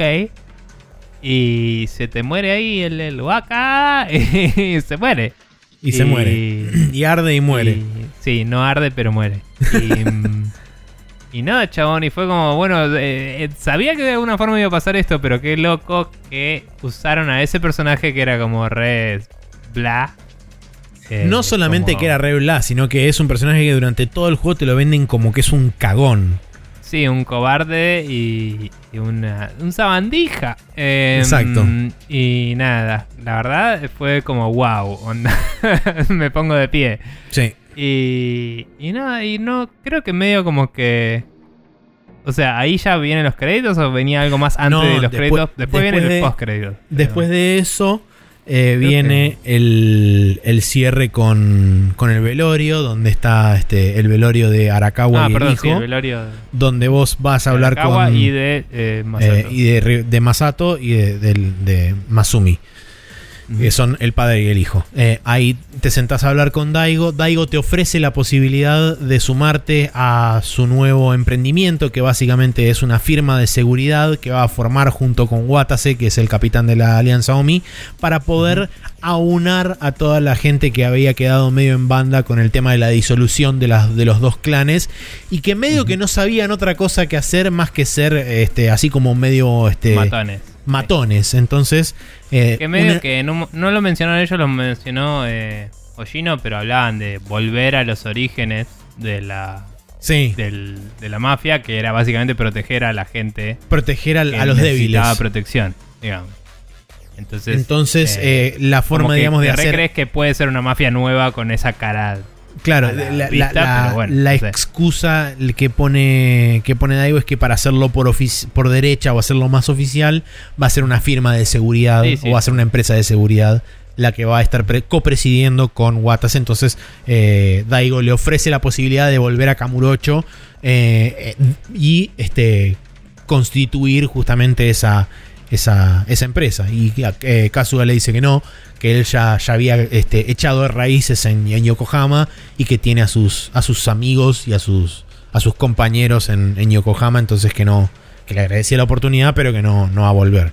Eh, Mm. Y bueno, ahí es como que termina créditos. En los postcredits, ahí es donde te muestran la resolución de Adachi, eh, que básicamente te cuenta que eh, en la oficina de, de Arakawa. en la oficina de Arakawa, en la Millennium Tower, efectivamente no había ninguna evidencia que incriminara a Ryo Aoki que había mandado a matar este, a nadie, pero lo que sí había era este, una, una, este, un documento en una computadora que tenía listado básicamente todos los nombres y la cantidad de plata que Arakawa le había destinado a diferentes figuras, entre ellas este, este chabón y otras figuras políticas y de la policía. Entonces estaba hasta las recontra mega hiper ultra pelotas el chabón. eh, y básicamente lo manda preso.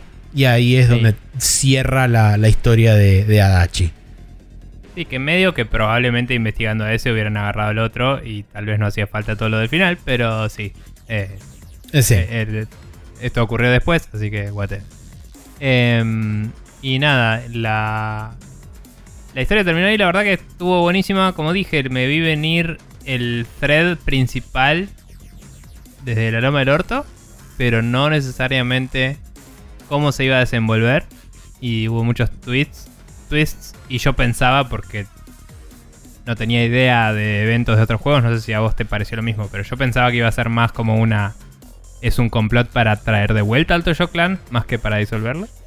No sé si tal vez era a propósito un bait and switch, de tipo que vos... No sé si vos pensaste lo mismo o no. Yo, honestamente, cuando hablaron de la disolución del clan Toyo, dije: Esto claramente es una, una maniobra para Pero yo hablo hacerle de antes, digo, cuando te hablan de que. Básicamente de que iba a necesitar tu ayuda para algo Arakawa, de que no te mató a propósito, de que Ah. existen todavía capitanes sueltos. Yo dije, bueno, están como complotando para traer de vuelta al Toyo y derrocar a Lomi, era Sí. mi opinión, mi Sí, pensamiento. yo, yo pensé que venía por ese lado.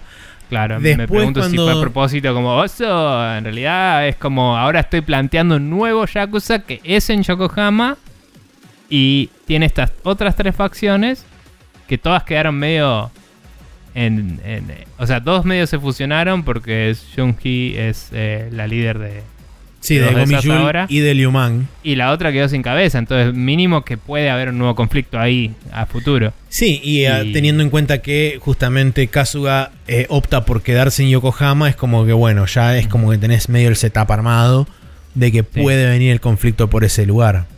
Y puede jurarse a una familia, de última si quiere entrar a una mafia ahí. Pero, pero digamos, las que se disolvieron son las viejas. Estas nuevas pueden ganar mucho poder, ¿me entendés? Seguro. Y, y pueden tener conflictos internos. O puede aparecer otra más, o revivir la coreana que medio no, no jugó mucho. La original no me sale de nuevo. Sí, yo- Jin Wong, pero el tema con la, con la Jin Wong es que en realidad esa mafia muerto. fue virtualmente destruida en Japón. O sea, sigue existiendo en Corea, pero no tiene personal, entre comillas, dentro de Japón, ¿En el juego o en la vida decís? eh, en el juego. Ok, no, no tengo idea si en la vida hay un paralelismo y, se- y están basándose en eso o no. Por eso. No, no, eso Eh, ni idea. Pero, Pero- bueno, nada, no importa. Cuestión que, bueno, pero digo, capaz que vuelven porque hay un hueco de poder, digo. Sí, no, eso- o sea, al final Claro. es lo suficientemente abierto como para tener varias posibilidades a, a- a encarar. Que al momento de grabar esto ya se anunció que están laburando en uno nuevo Sí, pero Eh, no sabemos más detalles más que más están laburando en uno nuevo. y todavía no salieron en PC lo- y en Xbox las remakes del, do- del 3, 4 y 5 y el 6 que todo eso sale a principios de 2021. Así es. Para que se ubique la gente del futuro. Em, se anunció todo eso hace poco y todavía no sucedió. Eh, cuestión que. Esa es toda la historia del juego. Em, hablemos del gameplay un poco. Ya lo hemos hablado en el podcast principal. Sí. Eh, las peleas son por turnos bastante estándar de, de JRPG. Eh, el sistema Jobs, como dijimos, está atado a una sede principal de una franquicia que te consigue trabajos que no me gustó que no hubiera en las otras ciudades. En los momentos en los que la historia te apartó de las ciudades, podías tomarte un taxi a Yokohama, cambiar de job y volver, y es una paja. Podrían haber puesto mínimo una excusa narrativa para que puedas cambiar o aplicar por internet, ¿me entendés? Sí. A cambiar de laburo. Ponele que no podés desde el celular porque cualquier razón, no me importa. Tipo, un, poneme un kiosk, ¿me entendés? Que tenga tipo, aprieto acá y desde el ATM me cambio job. No me importa, hacelo, tipo. Espero que lo corrijan para la próxima si, va a ser mi sistema similar. Em, los jobs de cada uno de los integrantes me parece que cuadraban bien con su personalidad y estereotipo de personaje. Quizás el más genérico fue el de Saeko, que era como porque laburaba en un bar, la mina es eh, bar hostess, creo que era. Sí. Y, mm, pero después estaba otro job que era básicamente... eh, no sé si no se llamaba hostess, también era como No. casi lo mismo. Una, Eh, en realidad, el, el primer trabajo que tiene ella es este. Es como dice acá, barmaid. Que es medio Barmaid. como la, la mama de los, de los bares. Que es Sí. la, la que está detrás del mostrador. Y pero hay que otro te- job que es DLC que creo que es Mama, ¿o no? No, no, no. Los DLC Jobs es este. Mistress of the Night y. em, Ah, ok. No, Mistress of the Night es la que está acá, que tiene el látigo, que es la de Dominatrix. ah, bueno, es, es otro laburo, pero que no. eh, creo que se llama Matriarch, me parece. Ah, ok, ok. ¿Y es otra cosa? Es otra cosa, es una. Es. Tiene como una suerte de kimono medio clásico y está con una naginata. Es tipo. Holy shit. Es más Este- como una geisha, capa de geishas. Eh, una geisha de, de ataque, una, una Bueno. geisha sería así. Está bien, bueno, de cualquier forma, mm, sí me pareció un poco redundante lo que hacía el show de Hostess con el de Con el de Eh, Barmaid. Barmaid. Quizás no en todo, pero como cómo atacaba era parecido. Una tenía una cartera y otra tenía una billetera grande y es como Sí. un bolsito, digamos, y no, no sé, eh, es- a niveles animación estética me pareció que eran muy parecidos comparado con los otros que eran más radicalmente distintos. Em, pero bueno, hay habilidades que se ganan leveleando y son del personaje, hay habilidades que se ganan subiendo de rango los jobs y son solo de ese job. Y hay otras que es cuando subís de rango los jobs, eh, tu personaje las adquiere permanentemente. Así Esos es. están bastante bien señalizados, pero tenés que descubrirlo porque los tutoriales no te lo explican directamente, digamos. Em, o sea, lo ves vos cuando ves la progresión de los skills. Y te dice, los rojos son permanentes, los verdes son solo de job. Y es como, ok, pero si no lo leíste no te enterás. Sí. Em, y eso es el único incentivo real que tenés para grindear shows. Y si no lo leíste, te puede pasar como nos pasó a los dos. Me parece que por un rato largo no cambiamos de show. Así hasta es. que vimos el valor que había en eso y empezamos a grindear skills porque se vuelve aburrido, si no. Honestamente, llegaba un momento que era como, che, tengo los mismos tres skills hace medio juego, ¿qué pasa? Y ahí nos dimos cuenta, o yo, a mí me pasó eso, que, que era como, che, eh, eh, la idea es esta, que grindee jobs y vas a tener más skills. Sí, el problema también pasa por lo que comentamos en el podcast, que el juego no se presta tanto a, este, a cambiar de jobs, porque el hecho de que cuando vos cambias de jobs te básicamente te, Te te nerfea varias de las stats este, y entonces básicamente estás mucho más débil, hace que el hecho de tener que grindear los, los diferentes jobs sea una algo más engorroso, sobre todo cuando estás queriendo avanzar la historia. Quizás tendría más sentido que durante la parte en la que estás más centrado en la vida de, de Ichiban como homeless, digamos, experimentes más con jobs. Quizás podrían haberlo incentivado más, sea con la historia, de que la historia tipo te despertás un día es como, ah, hoy tengo que ir a laburar de tal cosa y ese es tu laburo por el día o algo así. Pero solo para que tengas un par de niveles en cada uno y así ya te incentiva a seguirlos después, ¿no?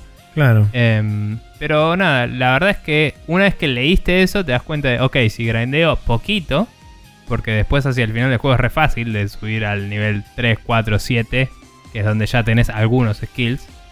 Si grindeo poquito cada uno, ya tengo más variedad. Y ahí cuando tenés más variedad, se vuelve más interesante el combate. Eh, Si no, estaba muy estancado. Terminabas haciendo la misma estrategia siempre. Y eso me parece que es el problema más grande que tiene el combate. Eh, ese y que la cantidad de encuentros en la calle eran demasiados. Sí, sí, la, la cantidad de encuentros en la calle es desproporcionadamente alta. eh, y encima, para colmo, el ítem que te lo solventa, te lo terminan dando en el capítulo 11, 12, casi sobre el final del juego. Se Este, podía obtener como recompensa de algo. Lo encontré después como también en otro lado. Y no me acuerdo qué era. No sé si era un minijuego o si era una side quest.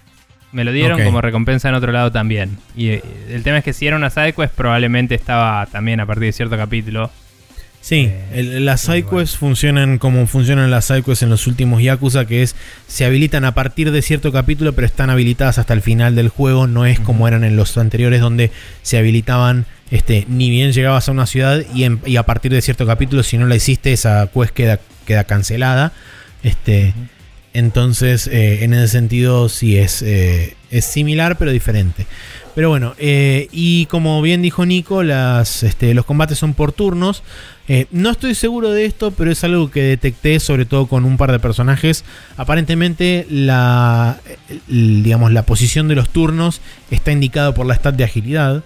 Sí. Las personas más ágiles sí, van porque- primero. O sea, tengo entendido que la agilidad determina tu velocidad de ataque, o sea, lo que determina tu turno y tu velocidad de reacción para esquivar. Eh, Claro. Entonces, yo, eh, por ejemplo, eh, Jung, Jungi Han siempre iba primero porque era el que Sí. tenía más alto y yo le equipaba cosas que fueran muy altos. Cuando empecé a usar a Sao más, le puse varios de ese equipo bastante alto de agilidad y él iba primero cuando no tenía Jungi Han. Em, iba, iba a decir también de los jobs de cada uno. Jungi Han es eh, asesino. Eh, está bueno para hacer mucho daño a un enemigo, pero no tenía casi nada de área, está bastante avanzado su, su skill. Sí.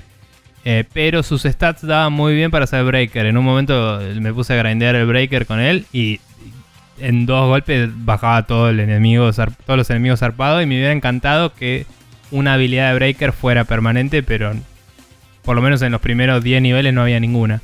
Había una que es la, un combo de patadas que limpiaba a todos los enemigos. Y llegó un momento en la historia en la cual cada pelea que había eran mínimo 6 enemigos y se volvía una Sí. vole. Entonces ese estaba bueno porque en un turno bajaba a todos, literalmente a todos.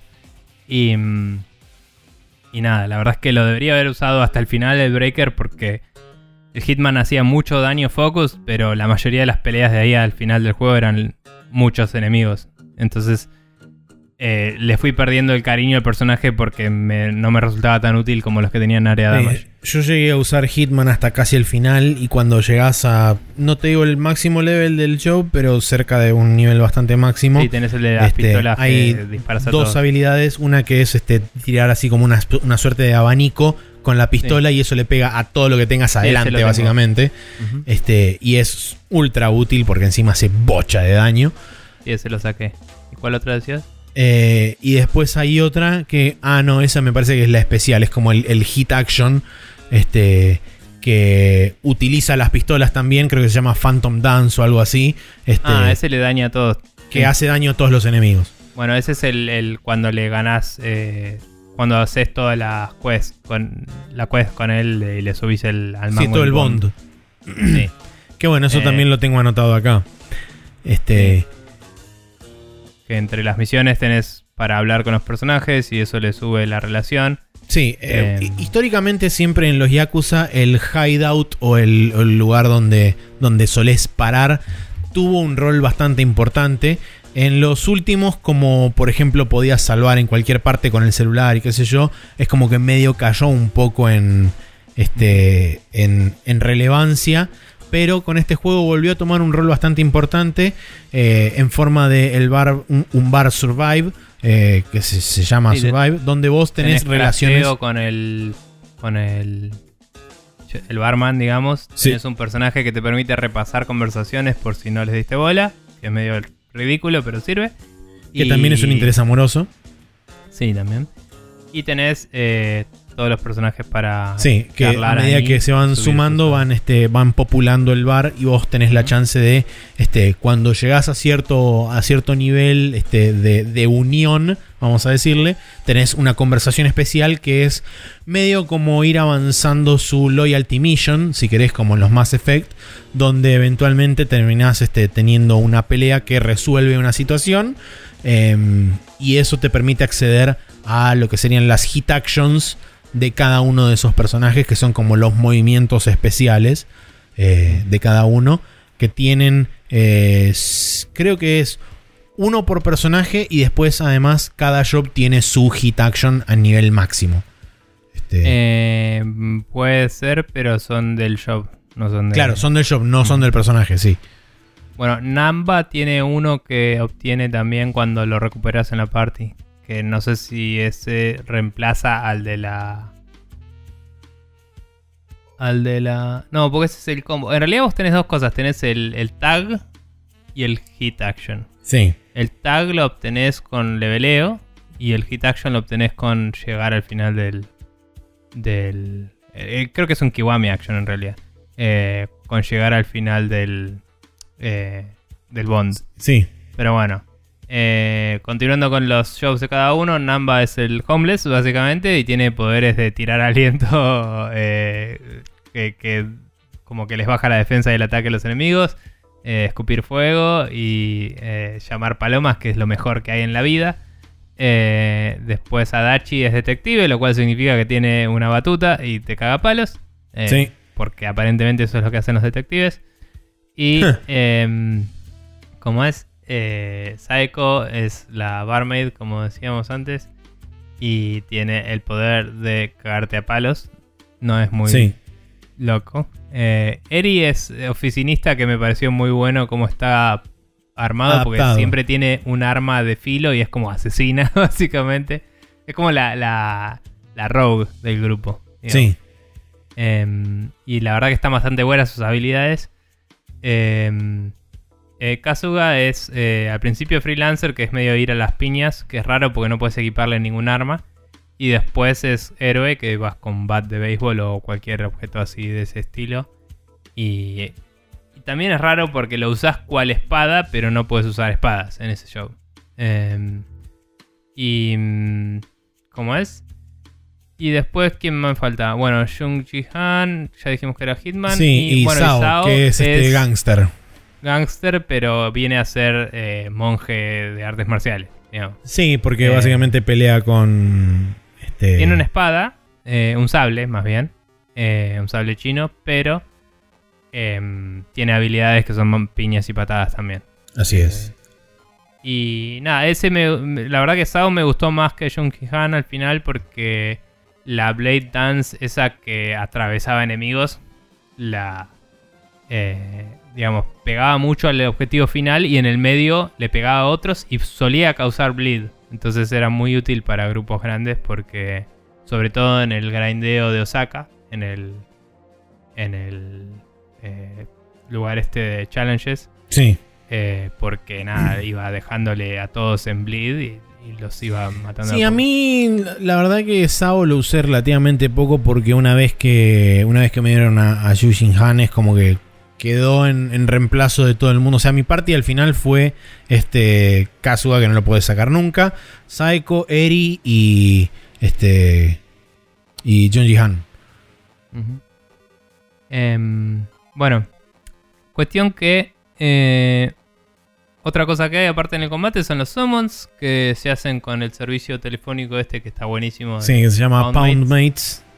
Sí, que es increíble cuando te le introducen. Eh, que también en Japón tenía un pan distinto. Lo había escuchado en el 8 for Play. Sí, en el 8 for Play explican cuál es este cuál es el Sí. juego de palabras y es fantástico. Sí, y nada, la verdad que es increíble eh, y me encanta. Y, y usás plata Ahora- para ahora me acordé. en- El- ¿De en, Japón existe, digamos, lo que serían las Health prostitutas a algo. domicilio que se llama Delivery Health o, o- Ok. o este o este Delivery de, de salud. En el juego, Delivery Help. En el juego le pusieron Delivery Help. Este, Sí. en japonés, para justamente hacer ese juego de palabras y que uno de los personajes se crea que es un servicio de prostitutas a domicilio. Em, y en inglés le pusieron Pound Mates. Sí, muy bueno. Porque pound, además de golpear, significa bombear. Y numeral también. De Y teléfono. también numeral. que es increíble. Em, pero bueno. Eh, cuestión que eh, los Poundmates se van a la mierda. Vas consiguiendo un montón en, en side quests distintas. La mayoría salen y- de las side quests, sí.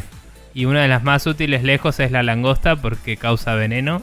Y, Sí. y es un veneno bastante zarpado que en, en- en el boss final de todo, tipo... eh, ¿Cómo se llama el boxeador? Em, Eh... Ay, lo, lo dije antes. hace un rato, no importa, el conté. Eh, ese le, lo, tipo, se lo tiré al principio de la pelea y le iba sacando como 190 por turno. Así, de una. Gratis. Y Tendo. era- sí, y, y no se curaba de eso. Hay otros que sí se curan, ¿viste? Sí. Eso es algo que me molestó un poco. Hay algunos NPC, algunos eh, enemigos que cuando cambiaban de estado se curaban de los ailments que les ponías y tenías que volvérselos a Sí, castear. se resetean. Sí, que no era claro y a veces se lo acababas de aplicar y era como, che, no, no, no tenía una indicación visual de que estaba... No es que casteaban un turno y se lo aplicaban el que viene como hacen otros al menos. Entonces, a veces yo le aplicaba un estado de bajarle la defensa o lo que sea. Me pasó mucho con Majima esto.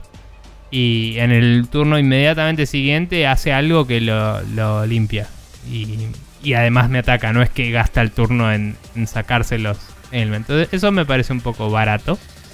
Em, después, salvo eh, la pelea contra Majima, la de Tendo y la de eh, Kiryu, las demás me parecieron todas bastante normalitas Sí, están bien balanceadas dentro de todo. y bien balanceadas. Esas son un poco más esponja de daño, pero la de Majima es interesante porque tiene varias etapas, no es solo pegarle. La de Kiryu es un poco tediosa eh, porque el chabón es muy fuerte y nada más. No, Sí. no, no le hicieron muy inventiva, me parece. Que, o sea, va con el personaje, ¿no? Que te caga piñas, pero digo, podrían haberlo hecho distinto, podrían haber hecho que no le puedas ganar y entonces te derrote. Y.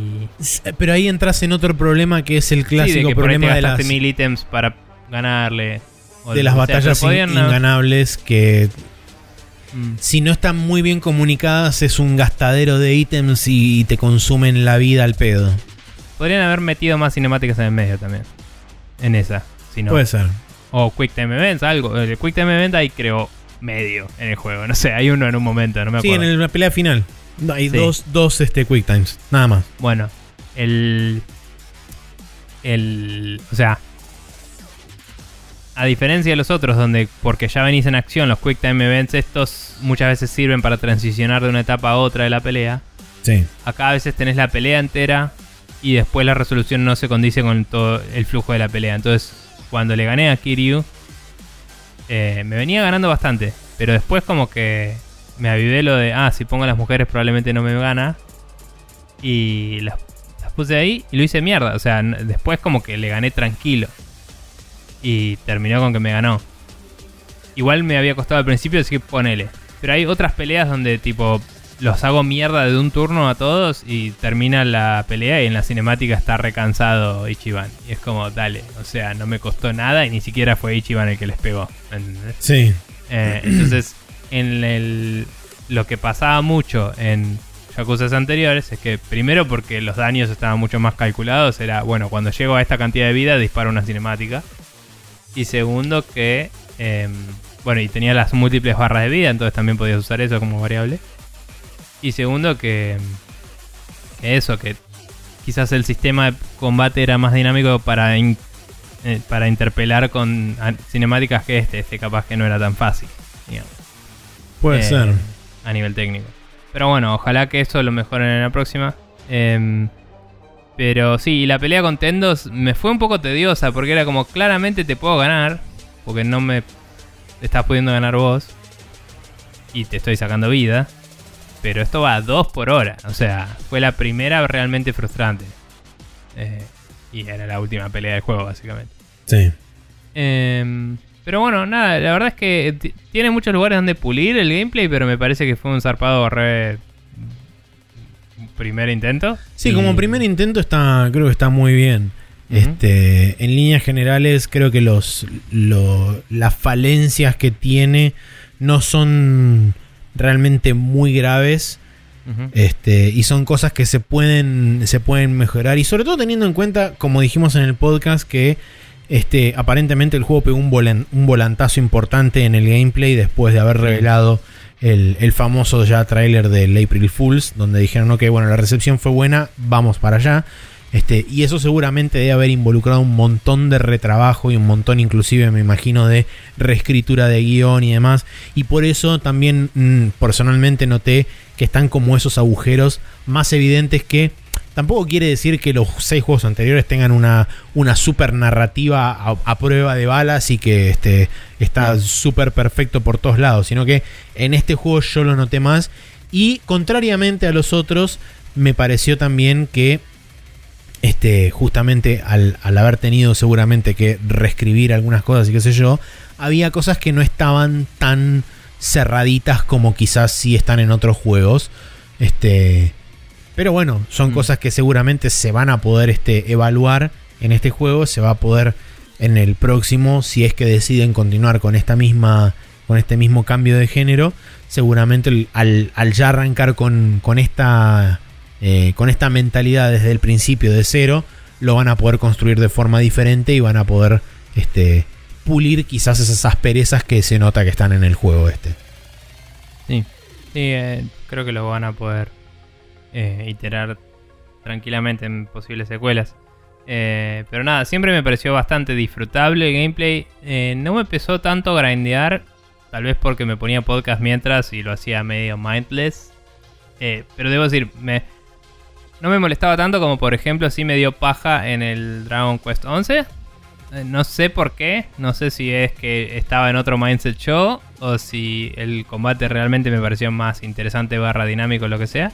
Porque en realidad tengo muchas menos habilidades que en el Dragon Quest 11, entonces no termino de entender por qué. Eh, pero me gustaba más. Ye- Me parece que se perdió bastante el combate contextual, o sea, se, se perdió mucho ahí de, de usar las cosas contextuales. Porque Sí. cuando haces un ataque y Ichiban agarra algo del piso y le pega a alguien, no tiene el mismo no impacto. tiene el mismo impacto que cuando lo estás jugando en un beat 'em up. Sí. Eh, la cámara está más lejos y, y no es lo mismo. No, no tiene los mismos cortes de cámara que tenía los otros. El, sonido no es tan punchy, ¿no?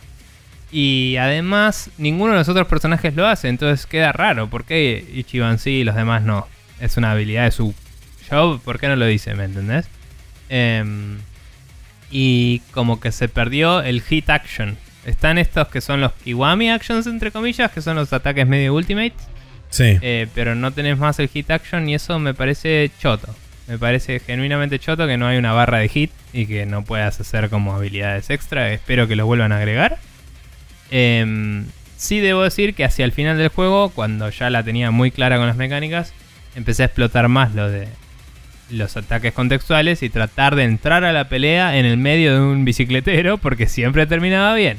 Y ahí Hmm. se volvió copado, pero no tenés forma de ajustar dónde estás vos en la en el en el escenario y la posición de tus personajes es relevante a qué ataques puedes hacer y cómo. Entonces estaría bueno que eso lo modifiquen también, para que tengas más control directo sobre el, el área en la que estás, o por lo menos una previsualización más exacta de a qué enemigos les vas a pegar, tipo Chrono Trigger, que si en el frame correcto vos les atacás a los enemigos, no importa si se mueven después, el juego ya interpretó que les pegabas, ya los tomó como targets. Eh, no sé si recordás que en el Chrono Trigger te muestra el preview de a quiénes va a afectar. Sí. Y si se alinean y vos apretás el ataque, aun si en el frame siguiente se desalinean, vos les pegás a los que les habías seleccionado, porque eran los targets a los que les pegaste. Y acá pasaba muchas veces que, no sé, un enemigo está en el piso, mi chabón va corriendo y se choca con mi otro chabón, entonces le pifia. Es como tal, está en el piso, o sea, pegale, no sé. eh, Pathfindiala un toque. Eh, hubo un par de frustraciones así que eh, me gustaría que mejore. Eh, pero la verdad, muy, muy buen primer intento, como dijimos, en lo que es eh, la mecánica. Sí. Y se, más allá de las disonancias que hablamos, eh, me parece que se condice muy bien con el personaje de Ichiban, sino con toda la historia, poner. Sí. Y, y como que sirve de- para. Porque como anoté acá en el documento, eh, lo que hicieron fue reemplazar un combate por otro, porque ya el ritmo del juego siempre fue cinemática, combate, cinemática, combate. Sí. Eh, todas las sidequests se, se resuelven con una pelea al final, de la forma en la que resuelve problemas sí, en el seguro. Yakuza. Entonces, es efectivo el, el- eh, el- la fórmula, digamos, es efectiva. Tal cual. Pero hay que pulirlo un poco para que empalme mejor. Yo sí tengo que, tengo que ser honesto y si bien desde el punto de vista objetivo considero que eh, Ichiban es un buen protagonista y que tiene una bu- un buen desenvolvimiento a lo largo del juego y tiene un, un arco de personaje completo, muy bien pensado, bien armado, este, y se nota una clara evolución y qué sé yo, eh, debo decir que a mí personalmente quizás es un tema de ya estar demasiado acostumbrado a cómo es Kiryu como personaje. Eh, a mí personalmente nunca me terminó de convencer del todo este, el personaje de, de, de Ichiban. No sé por qué, o sea, de vuelta, objetivamente viéndolo, creo que es un protagonista que está muy. O sea, no tiene ninguna, ninguna falencia por la cual yo pueda decir, no, bueno, este, acá está mal planteado tal, tal, tal cosa o tal otra desde su punto de vista. Pero a Mm. mí es como que no me terminó de llegar el personaje. Entonces, eh, en ese sentido, no sé, no. No, no terminé nunca de conectar del todo con, con el chabón. Quizás es porque, más allá de que, como dijimos, en algunas partes se nota que originalmente él era el protagonista y quizás no había una parte en alguna iteración del guion o lo que sea. En general, siempre estás acompañado y no es la misma, el mismo nivel de historia personal en ese Puede sentido. Porque en, el, en los Yakuza que jugué yo, al menos se sentía como una historia de yo contra el mundo. Y acá es más como Kazuga y sus amigos. eh, Sí. Contra los ninjas. No sé. Puede, puede, Pero, puede que tenga que ver con eso. Sí. tipo. Me También, parece que va de nuevo, como dije, es un tema de seis juegos con el mismo protagonista. De Sí, repente, este es un juego único. Este, Pero digo, yo identificaba. Ponele, en el Yakuza 0. Al principio yo me identificaba, me identificaba como mejor protagonista a Majima porque el Yakuza 0 no hace un súper buen trabajo con Kiryu, honestamente. Hasta bastante entrado el juego y ya es un poco tarde ahí porque ya estás recontrabancando a Majima. Eh, en el 1, toda la historia es de Kiryu y al toque fue como, che, que bueno, estoy jugando con Kiryu y Yuppie. Y, mm, y sos vos contra todo el planeta, básicamente. Sí. Eh, y resolviendo los problemas a las piñas del mundo. Eh, y, y acá es como te digo, o sea, tu personaje es tan, ponele, querible y todo por todo el mundo. Tipo, hay poca gente que te antagoniza directamente. Estás metido en quilombos. Pero a Kiryu lo querían cagar, ¿me entendés? Y, Sí. y lo cagaron mil veces. Y a- hasta ahora nadie lo quiso cagar a Ichiban. Eh, te viste metido en un quilombo y, y saliste desde abajo para resolverlo. Y esa es la historia. Em, ni siquiera por la actitud positiva que tiene el chabón, ni siquiera te sentís vos como en necesidad de super venganza o lo que sea. Al punto en el que el juego termina con el chabón diciéndole al malo, tipo, entregate y yo te banco, ¿me entendés? Sí. Y, y es como, es otro personaje, como decís, es Por distinto supuesto. y quizás es difícil pensar que vas a ser así de positivo ante absolutamente todo lo que te pasó en tu vida, eh, como le pasó a él. Eh, sobre todo cuando la mitad son casualidades, pero, Claro. pero es medio loco. O sea, sí, Sí. Es, es, es más creíble pensar que te vas a o a enojar o a ofender como Kiryu, porque Kiryu no siempre se enojaba, pero por ahí era más un tema de, de honor, ¿no? De tipo restaurar el honor, que, que acá que es más tipo em, traer de vuelta a alguien que perdió su camino, pero que además te cagó la vida zarpado y me parece Sí, poco además- relatable. Eh, Es como, no me acuerdo con, a quién específicamente se lo mencioné, pero me da más que Ichiban está más orientado a ser el, el protagonista de Shonen, de, Sí. con el poder de la amistad y etcétera. Eh, y Sí, eso Kazuma viene es, muy de lo de Dragon Quest y eso. claro, Hasta Eh, decía y yo que Kazuma está bastante un- más alejado de de eso. Dragon Quest 3, digamos. sí. Sí. Eh, sí, sí. Pero bueno. Em, nada, le, vos habías puesto un apartado de sonido también. Eh, sí, Eh, tenemos gráficos y sonido. eh, Que en los gráficos yo noté que algunas animaciones en momentos bastante dramáticos. Ah, no, eso lo notaste vos. Yo, lo noté. sí. Este, no, no noté nada en, en los gráficos. sí Ah, me parece yo que los puse- gráficos están correctos. tiene una, un poquitito más de, de evolucionado, me dio la impresión el modelo de Sí. luces. Este, Sí, el motor está bastante. A mí me pareció bastante mejor que el, la, que el Kiwami 2, que fue el último que jugué. sí, y que es la, última motor. versión, sí. Em, no sé si el 6 salió después que el Kiwami No, el 2. 6 salió antes, es la primera iteración del motor, después salió el Kiwami 2 y ahora Bueno. este. A mí me pareció que hubo una mejora notable, pero quizás por haber tenido que hacer todo un barrio nuevo y, y toda la bola, hay lugares del juego donde se defaultea a un modelo de luces y de cosas medio estándar. Pero cuando vas a algunos momentos dramáticos y algunos dungeons y algunos lugares cerrados, la iluminación que más hecha a mano, no, tanto como seteé el momento del día a 4 de la tarde y esa es la luz que hay, sino te puse una luz dramática acá y te muestro una cinemática y todo. Está muy zarpada, o sea, hay sombras muy plenas y, y como un- momentos muy cinemáticos.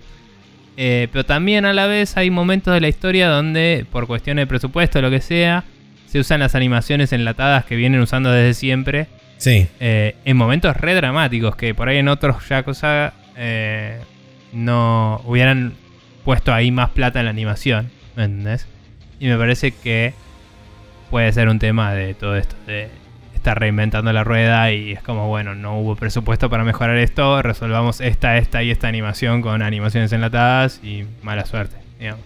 Y usamos el voiceover para venderlo. Y lo logran igual, ¿no? Pero se nota, hay momentos que realmente eran súper dramáticos Sí. y, y era tipo chabón hablando y girando para irse de cuadro. Fin, tipo. Bueno, ok. Em, y nada. Eh, Después, Eh, yo, bueno, el diseño en- de enemigos lo hablamos también, estaba bastante sí, bueno y variado. Sí, está. Es eh, justamente gracias a esa excusa que ponen de este que todo medio como que es la visión de Ichiban. Gracias a eso se pueden dar la licencia de este variar muchísimo los enemigos que, eh, digamos, en, en cierta forma también están contemplados dentro de lo que sería un, un esquema bastante tradicional, porque tenés tipo, por ejemplo, eh, cuatro variedades de hosts. De hecho, si entras a la parte de, del Sushi Dex, que es como el Pokédex, porque en, en una side quest de repente te, te- te dan un, un Pokédex y puedes ir recolectando a los chabones malos. Em, por ejemplo, lo- hay como cuatro versiones o cinco versiones de, de diferentes de los hosts. Y son medio un palette swap en, en muchos casos, con por ahí algún que otro adorno más encima. Lo mismo sucede con buena parte, te diría, por lo menos la mitad de todo el roster del, del Pokédex ese que tenés. eh, funciona de forma similar. Pero eh, hay que admitir que entre los diferentes tipos de enemigos que plantearon hay bastante variedad. Y eso creo que les abrió la puerta el hecho de decir, ok, bueno, hagamos de cuenta de que todo lo estamos viendo a través de la visión de Ichiban. Sí, y me hubiera gustado un poco que hubiera más variedad en los en las armaduras que te cambian, la- o sea, no las armaduras, en, la- en los jobs que te dejan cambiar los la apariencia de tus personajes, Sí. es el único lugar donde puedes cambiarla. Eh, cuando pasas el juego entero te dejan ver la apariencia de tu job en el personaje, que son esas cosas arbitrarias que decís, ¿por qué no me dejaste antes? No sé. O sea, solo te dejan hacerlo post-game en Sí. la Adventure, como se llame. Suele, Eh, el Premium Adventure, suele, sí. lamentablemente los Yakuza Sí, suelen funcionar así. Pero Este, me parece choto en este en particular, donde el job te cambia la apariencia. Sí. Eh, bueno, dentro de todo- te dice usar la apariencia del show y ni siquiera es que tenés libertad, es que el show que tenés puesto es la apariencia que tenés. O sea, yo no puedo elegir a eh, Kazuga cagado a palos, Kazuga eh, con la con el tatuaje a la vista, Kazuga vestido de negro, que en nosotros sí podías, ¿me entendés? Sí.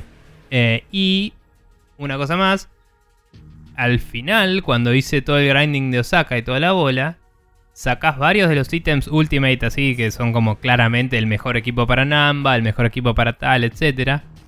Y me hubiera gustado que eso te cambiara la apariencia también. Como en los RPGs, donde en general cuando te equipas la armadura más zarpada de un- personaje, ese Sí. se ve como una versión copada de sí mismo. Porque tenía la, la ropa del cultista, digamos, para Namba. Y es como, vi que hay un enemigo que usa esta ropa. Namba podría estar tranquilamente usando una versión de esa ropa y ser el caster vestido de mago. Y, y me teme totalmente en esta ilusión loca. ¿Entendés? Sí. Eh, o, o la armadura Pero- que te agarras con Ichi, que es del dragón. Claro. O todo así. Bueno, son, creo que esas cosas son justamente por ahí o faltante de tiempo o faltante de presupuesto. Sí. Digo, Este, son cosas que me gustaría que mejoren a futuro. Pero yo noté, noté su ausencia porque claramente es como canónicamente está la armadura para Ichi. Y es como, no está como opción. Tengo la armadura tipo Dragon Quest desde el principio del juego, que me rompía bastante la ilusión tenerla al principio cuando mi armadura era una verga. Y, y ahora no me das esta, ¿me entendés? Hubiera preferido que me mueras esta algún día cuando la obtengo y no que me dejes elegir esa super random que es queda re fuera de lugar, ¿me entendés? Sí. No sé. Em, Bueno, con respecto al audio, lo principal que es algo que lo noté sobre todo en el último tercio del juego, eh, que hay problemas de balance en el audio entre cinemáticas prerender- pre-renderizadas, cinemáticas in-game y el audio in-game del juego. Durante la cinemática pre-renderizada es como que la voz de los personajes está bien alta y está por encima de la, de la, de la capa de la música. Cuando pasan a cinemáticas in-game eh, es como que se pone con el audio del juego in-game, el, el volumen del voiceover, entonces Mm. queda al mismo nivel del- de la música y se siente como que está más bajo, porque si Mm. bien la música no subió, pero el volumen de la voz bajó. Este, y bueno, justamente el audio in-game está, está balanceado para, para tener los efectos de sonido, música y demás por encima de, de todas las voces. Eh, sí, y está balanceado según como vos lo balanceaste también, porque lo puedes cambiar las Por opciones. supuesto. O sea, podría ser peor todavía el problema. Seguro, seguro. Pero bueno, tenés por lo menos la ventaja de que eh, creo que están separados música, este, Voces efectos de efectos, sonido sí. y voces. Están separados en tres sliders diferentes. Así que no es tan terrible, lo puedes ajustar a, a tu, a tu gusto, pero sí es algo a tener en cuenta eh, en el caso de que la gente lo quiera jugar. Eh, como anoté acá también, como es costumbre en los Yakuza, el voice acting es excelente por donde se lo mire. Nosotros ambos lo jugamos con el voiceover en japonés. Sumado a esto, a 15 años del espantoso doblaje del Yakuza 1 para PlayStation 2, Like a Dragon vuelve a traer un doblaje a la franquicia con figuras como George Takei y Matthew Mercer. Eh, preferencia aparte, es un sólido doblaje que además incluye su correspondiente lip syncing a la hora de este, cinemáticas, tanto pre-rendered como las cinemáticas in-game. Eh, lo que son, digamos, los personajes cuando están plantados en el mundo hablando, solamente abren y cierran la boca, o sea que es bastante fácil machear lo que están diciendo, ya sea en inglés o en japonés, a lo que se mueve la, la boca. Pero realmente me sorprendió muchísimo porque a propósito me fui a buscar un par de escenas del doblaje para tener una mínima referencia porque honestamente nunca me interesó siquiera verlo porque sabía que era algo que no iba a consumir, pero como de repente surgió la posibilidad de hacer este el spoiler cast dije, bueno, mínimamente me voy a informar sobre esto a ver qué onda y si bien como digo, no es mi preferencia, no lo jugaría jamás de esa forma, pero la verdad que debo reconocer que puesto en contraste con el doblaje original, que fue un, realmente una paparruchada horrenda que hicieron con el Yakuza original en Play 2, esto la verdad que está a órdenes de magnitud por encima y es un doblaje muchísimo más aceptable para la gente que lo quiera consumir de esa forma. Y también tenía doble localización de los subtítulos, que creo Sí. que lo habían hecho con el Judgment también. Exactamente, Eh, tienes que localización para el doblaje y localización para el voiceover en japonés. Sí, o sea, vos tenés los subtítulos que son la transcripción bastante textual de lo que están diciendo en inglés, o los que adaptan lo que están diciendo en japonés. Exactamente. Así que nada, está, está Eh, bueno. Sí, y por último punto, el soundtrack cuenta con versiones actualizadas y o remixadas de temas clásicos de la franquicia, Mm. junto con bastante material nuevo. No roba protagonismo en ningún momento, sin embargo, Sí, no, durante no la historia, mucho del heavy lifting emocional lo hace el soundtrack de forma perfecta, como comentábamos antes, sobre todo en las escenas donde hay alta tensión dramática. Este, el soundtrack está muy bien puesto para que justamente haga el, el laburo pesado de decir emocionate ahora. No sé si. Si usan muchos temas de los que no jugué o qué, pero como que no reconocía muchos de los temas yo, más allá de que estén remixados o lo que sea. Eh, Hay, hay varios temas de Yakuza 4, 5, 6. Puede haber cosas de cambios de géneros a lo largo de la franquicia también, porque Sí, el 0 es precuela y tiene cosas más ochentosas en algunos aspectos. eh, y aunque mucho es medio electrónico y, y a los bifes, sí, ¿no? más vale. Eh, pero digo, tiene otras influencias. Y el 1 y el 2, aunque sean las versiones Kiwami, seguramente están basadas en las originales. y Sí, por supuesto.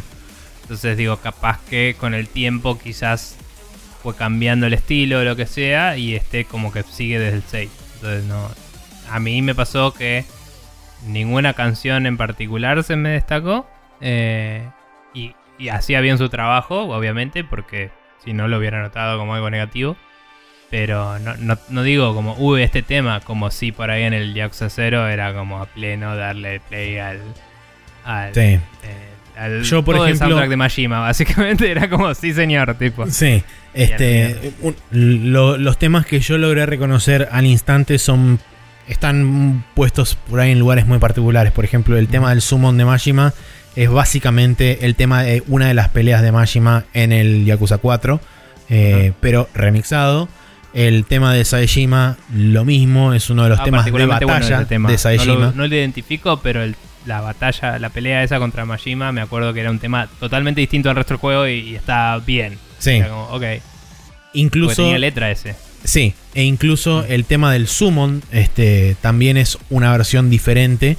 Eh, lo mismo pasa con el summon de, de Saejima. También es una versión de uno de los temas de pelea de Saejima, pero remixado y, y retrabajado. Así que nada, eso. Eh, y bueno, ahora las conclusiones y pensamientos finales de cada uno. Sí, me parece que ya lo hablamos un poco antes, pero básicamente creo que es una sólida primera entrega de lo que sea que viene después de Yakuza. Eh, establece muy bien. eh, o sea, logra establecerse como un JRPG por turnos. Eh, creo que hay gente que lo califica como ahora es RPG y creo que siempre lo fue. Eh, quizás antes era un beat de map en la mecánica, pero era un action RPG y ahora Sí. es un RPG por turnos. Y me parece que logró establecerse como tal. Tiene muchos lugares donde puede mejorar, pero pero digamos eh, la historia y el drama y todo eso fue digno de los anteriores, más quizás un poco más ecléctico y y em, emparchado. Eh, pero yo creo que un juego que esté planeado desde cero con esta fórmula en mente puede llegar a ser un producto más sólido a futuro. O sea, me parece que es una base muy sólida para todo el quilombo que tuvieron que hacer y todo. Eh, creo, que es, creo que es un muy buen juego y que es una buena base de, de una nueva etapa en la franquicia. Sí.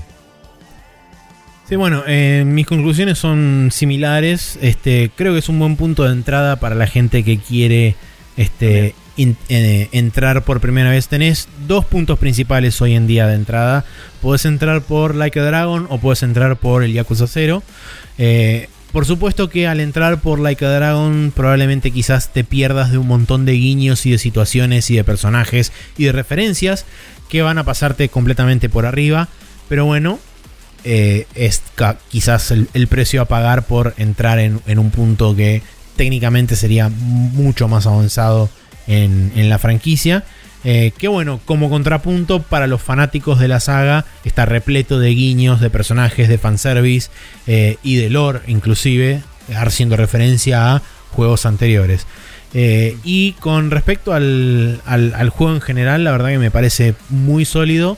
Eh, como su primer intento de JRPG, creo que salieron mayormente victoriosos. Como decíamos antes, existen cosas a pulir y cosas a mejorar, pero creo que eso fue parte de la circunstancia en la que se vio envuelto el juego al momento de virar el desarrollo hacia un JRPG.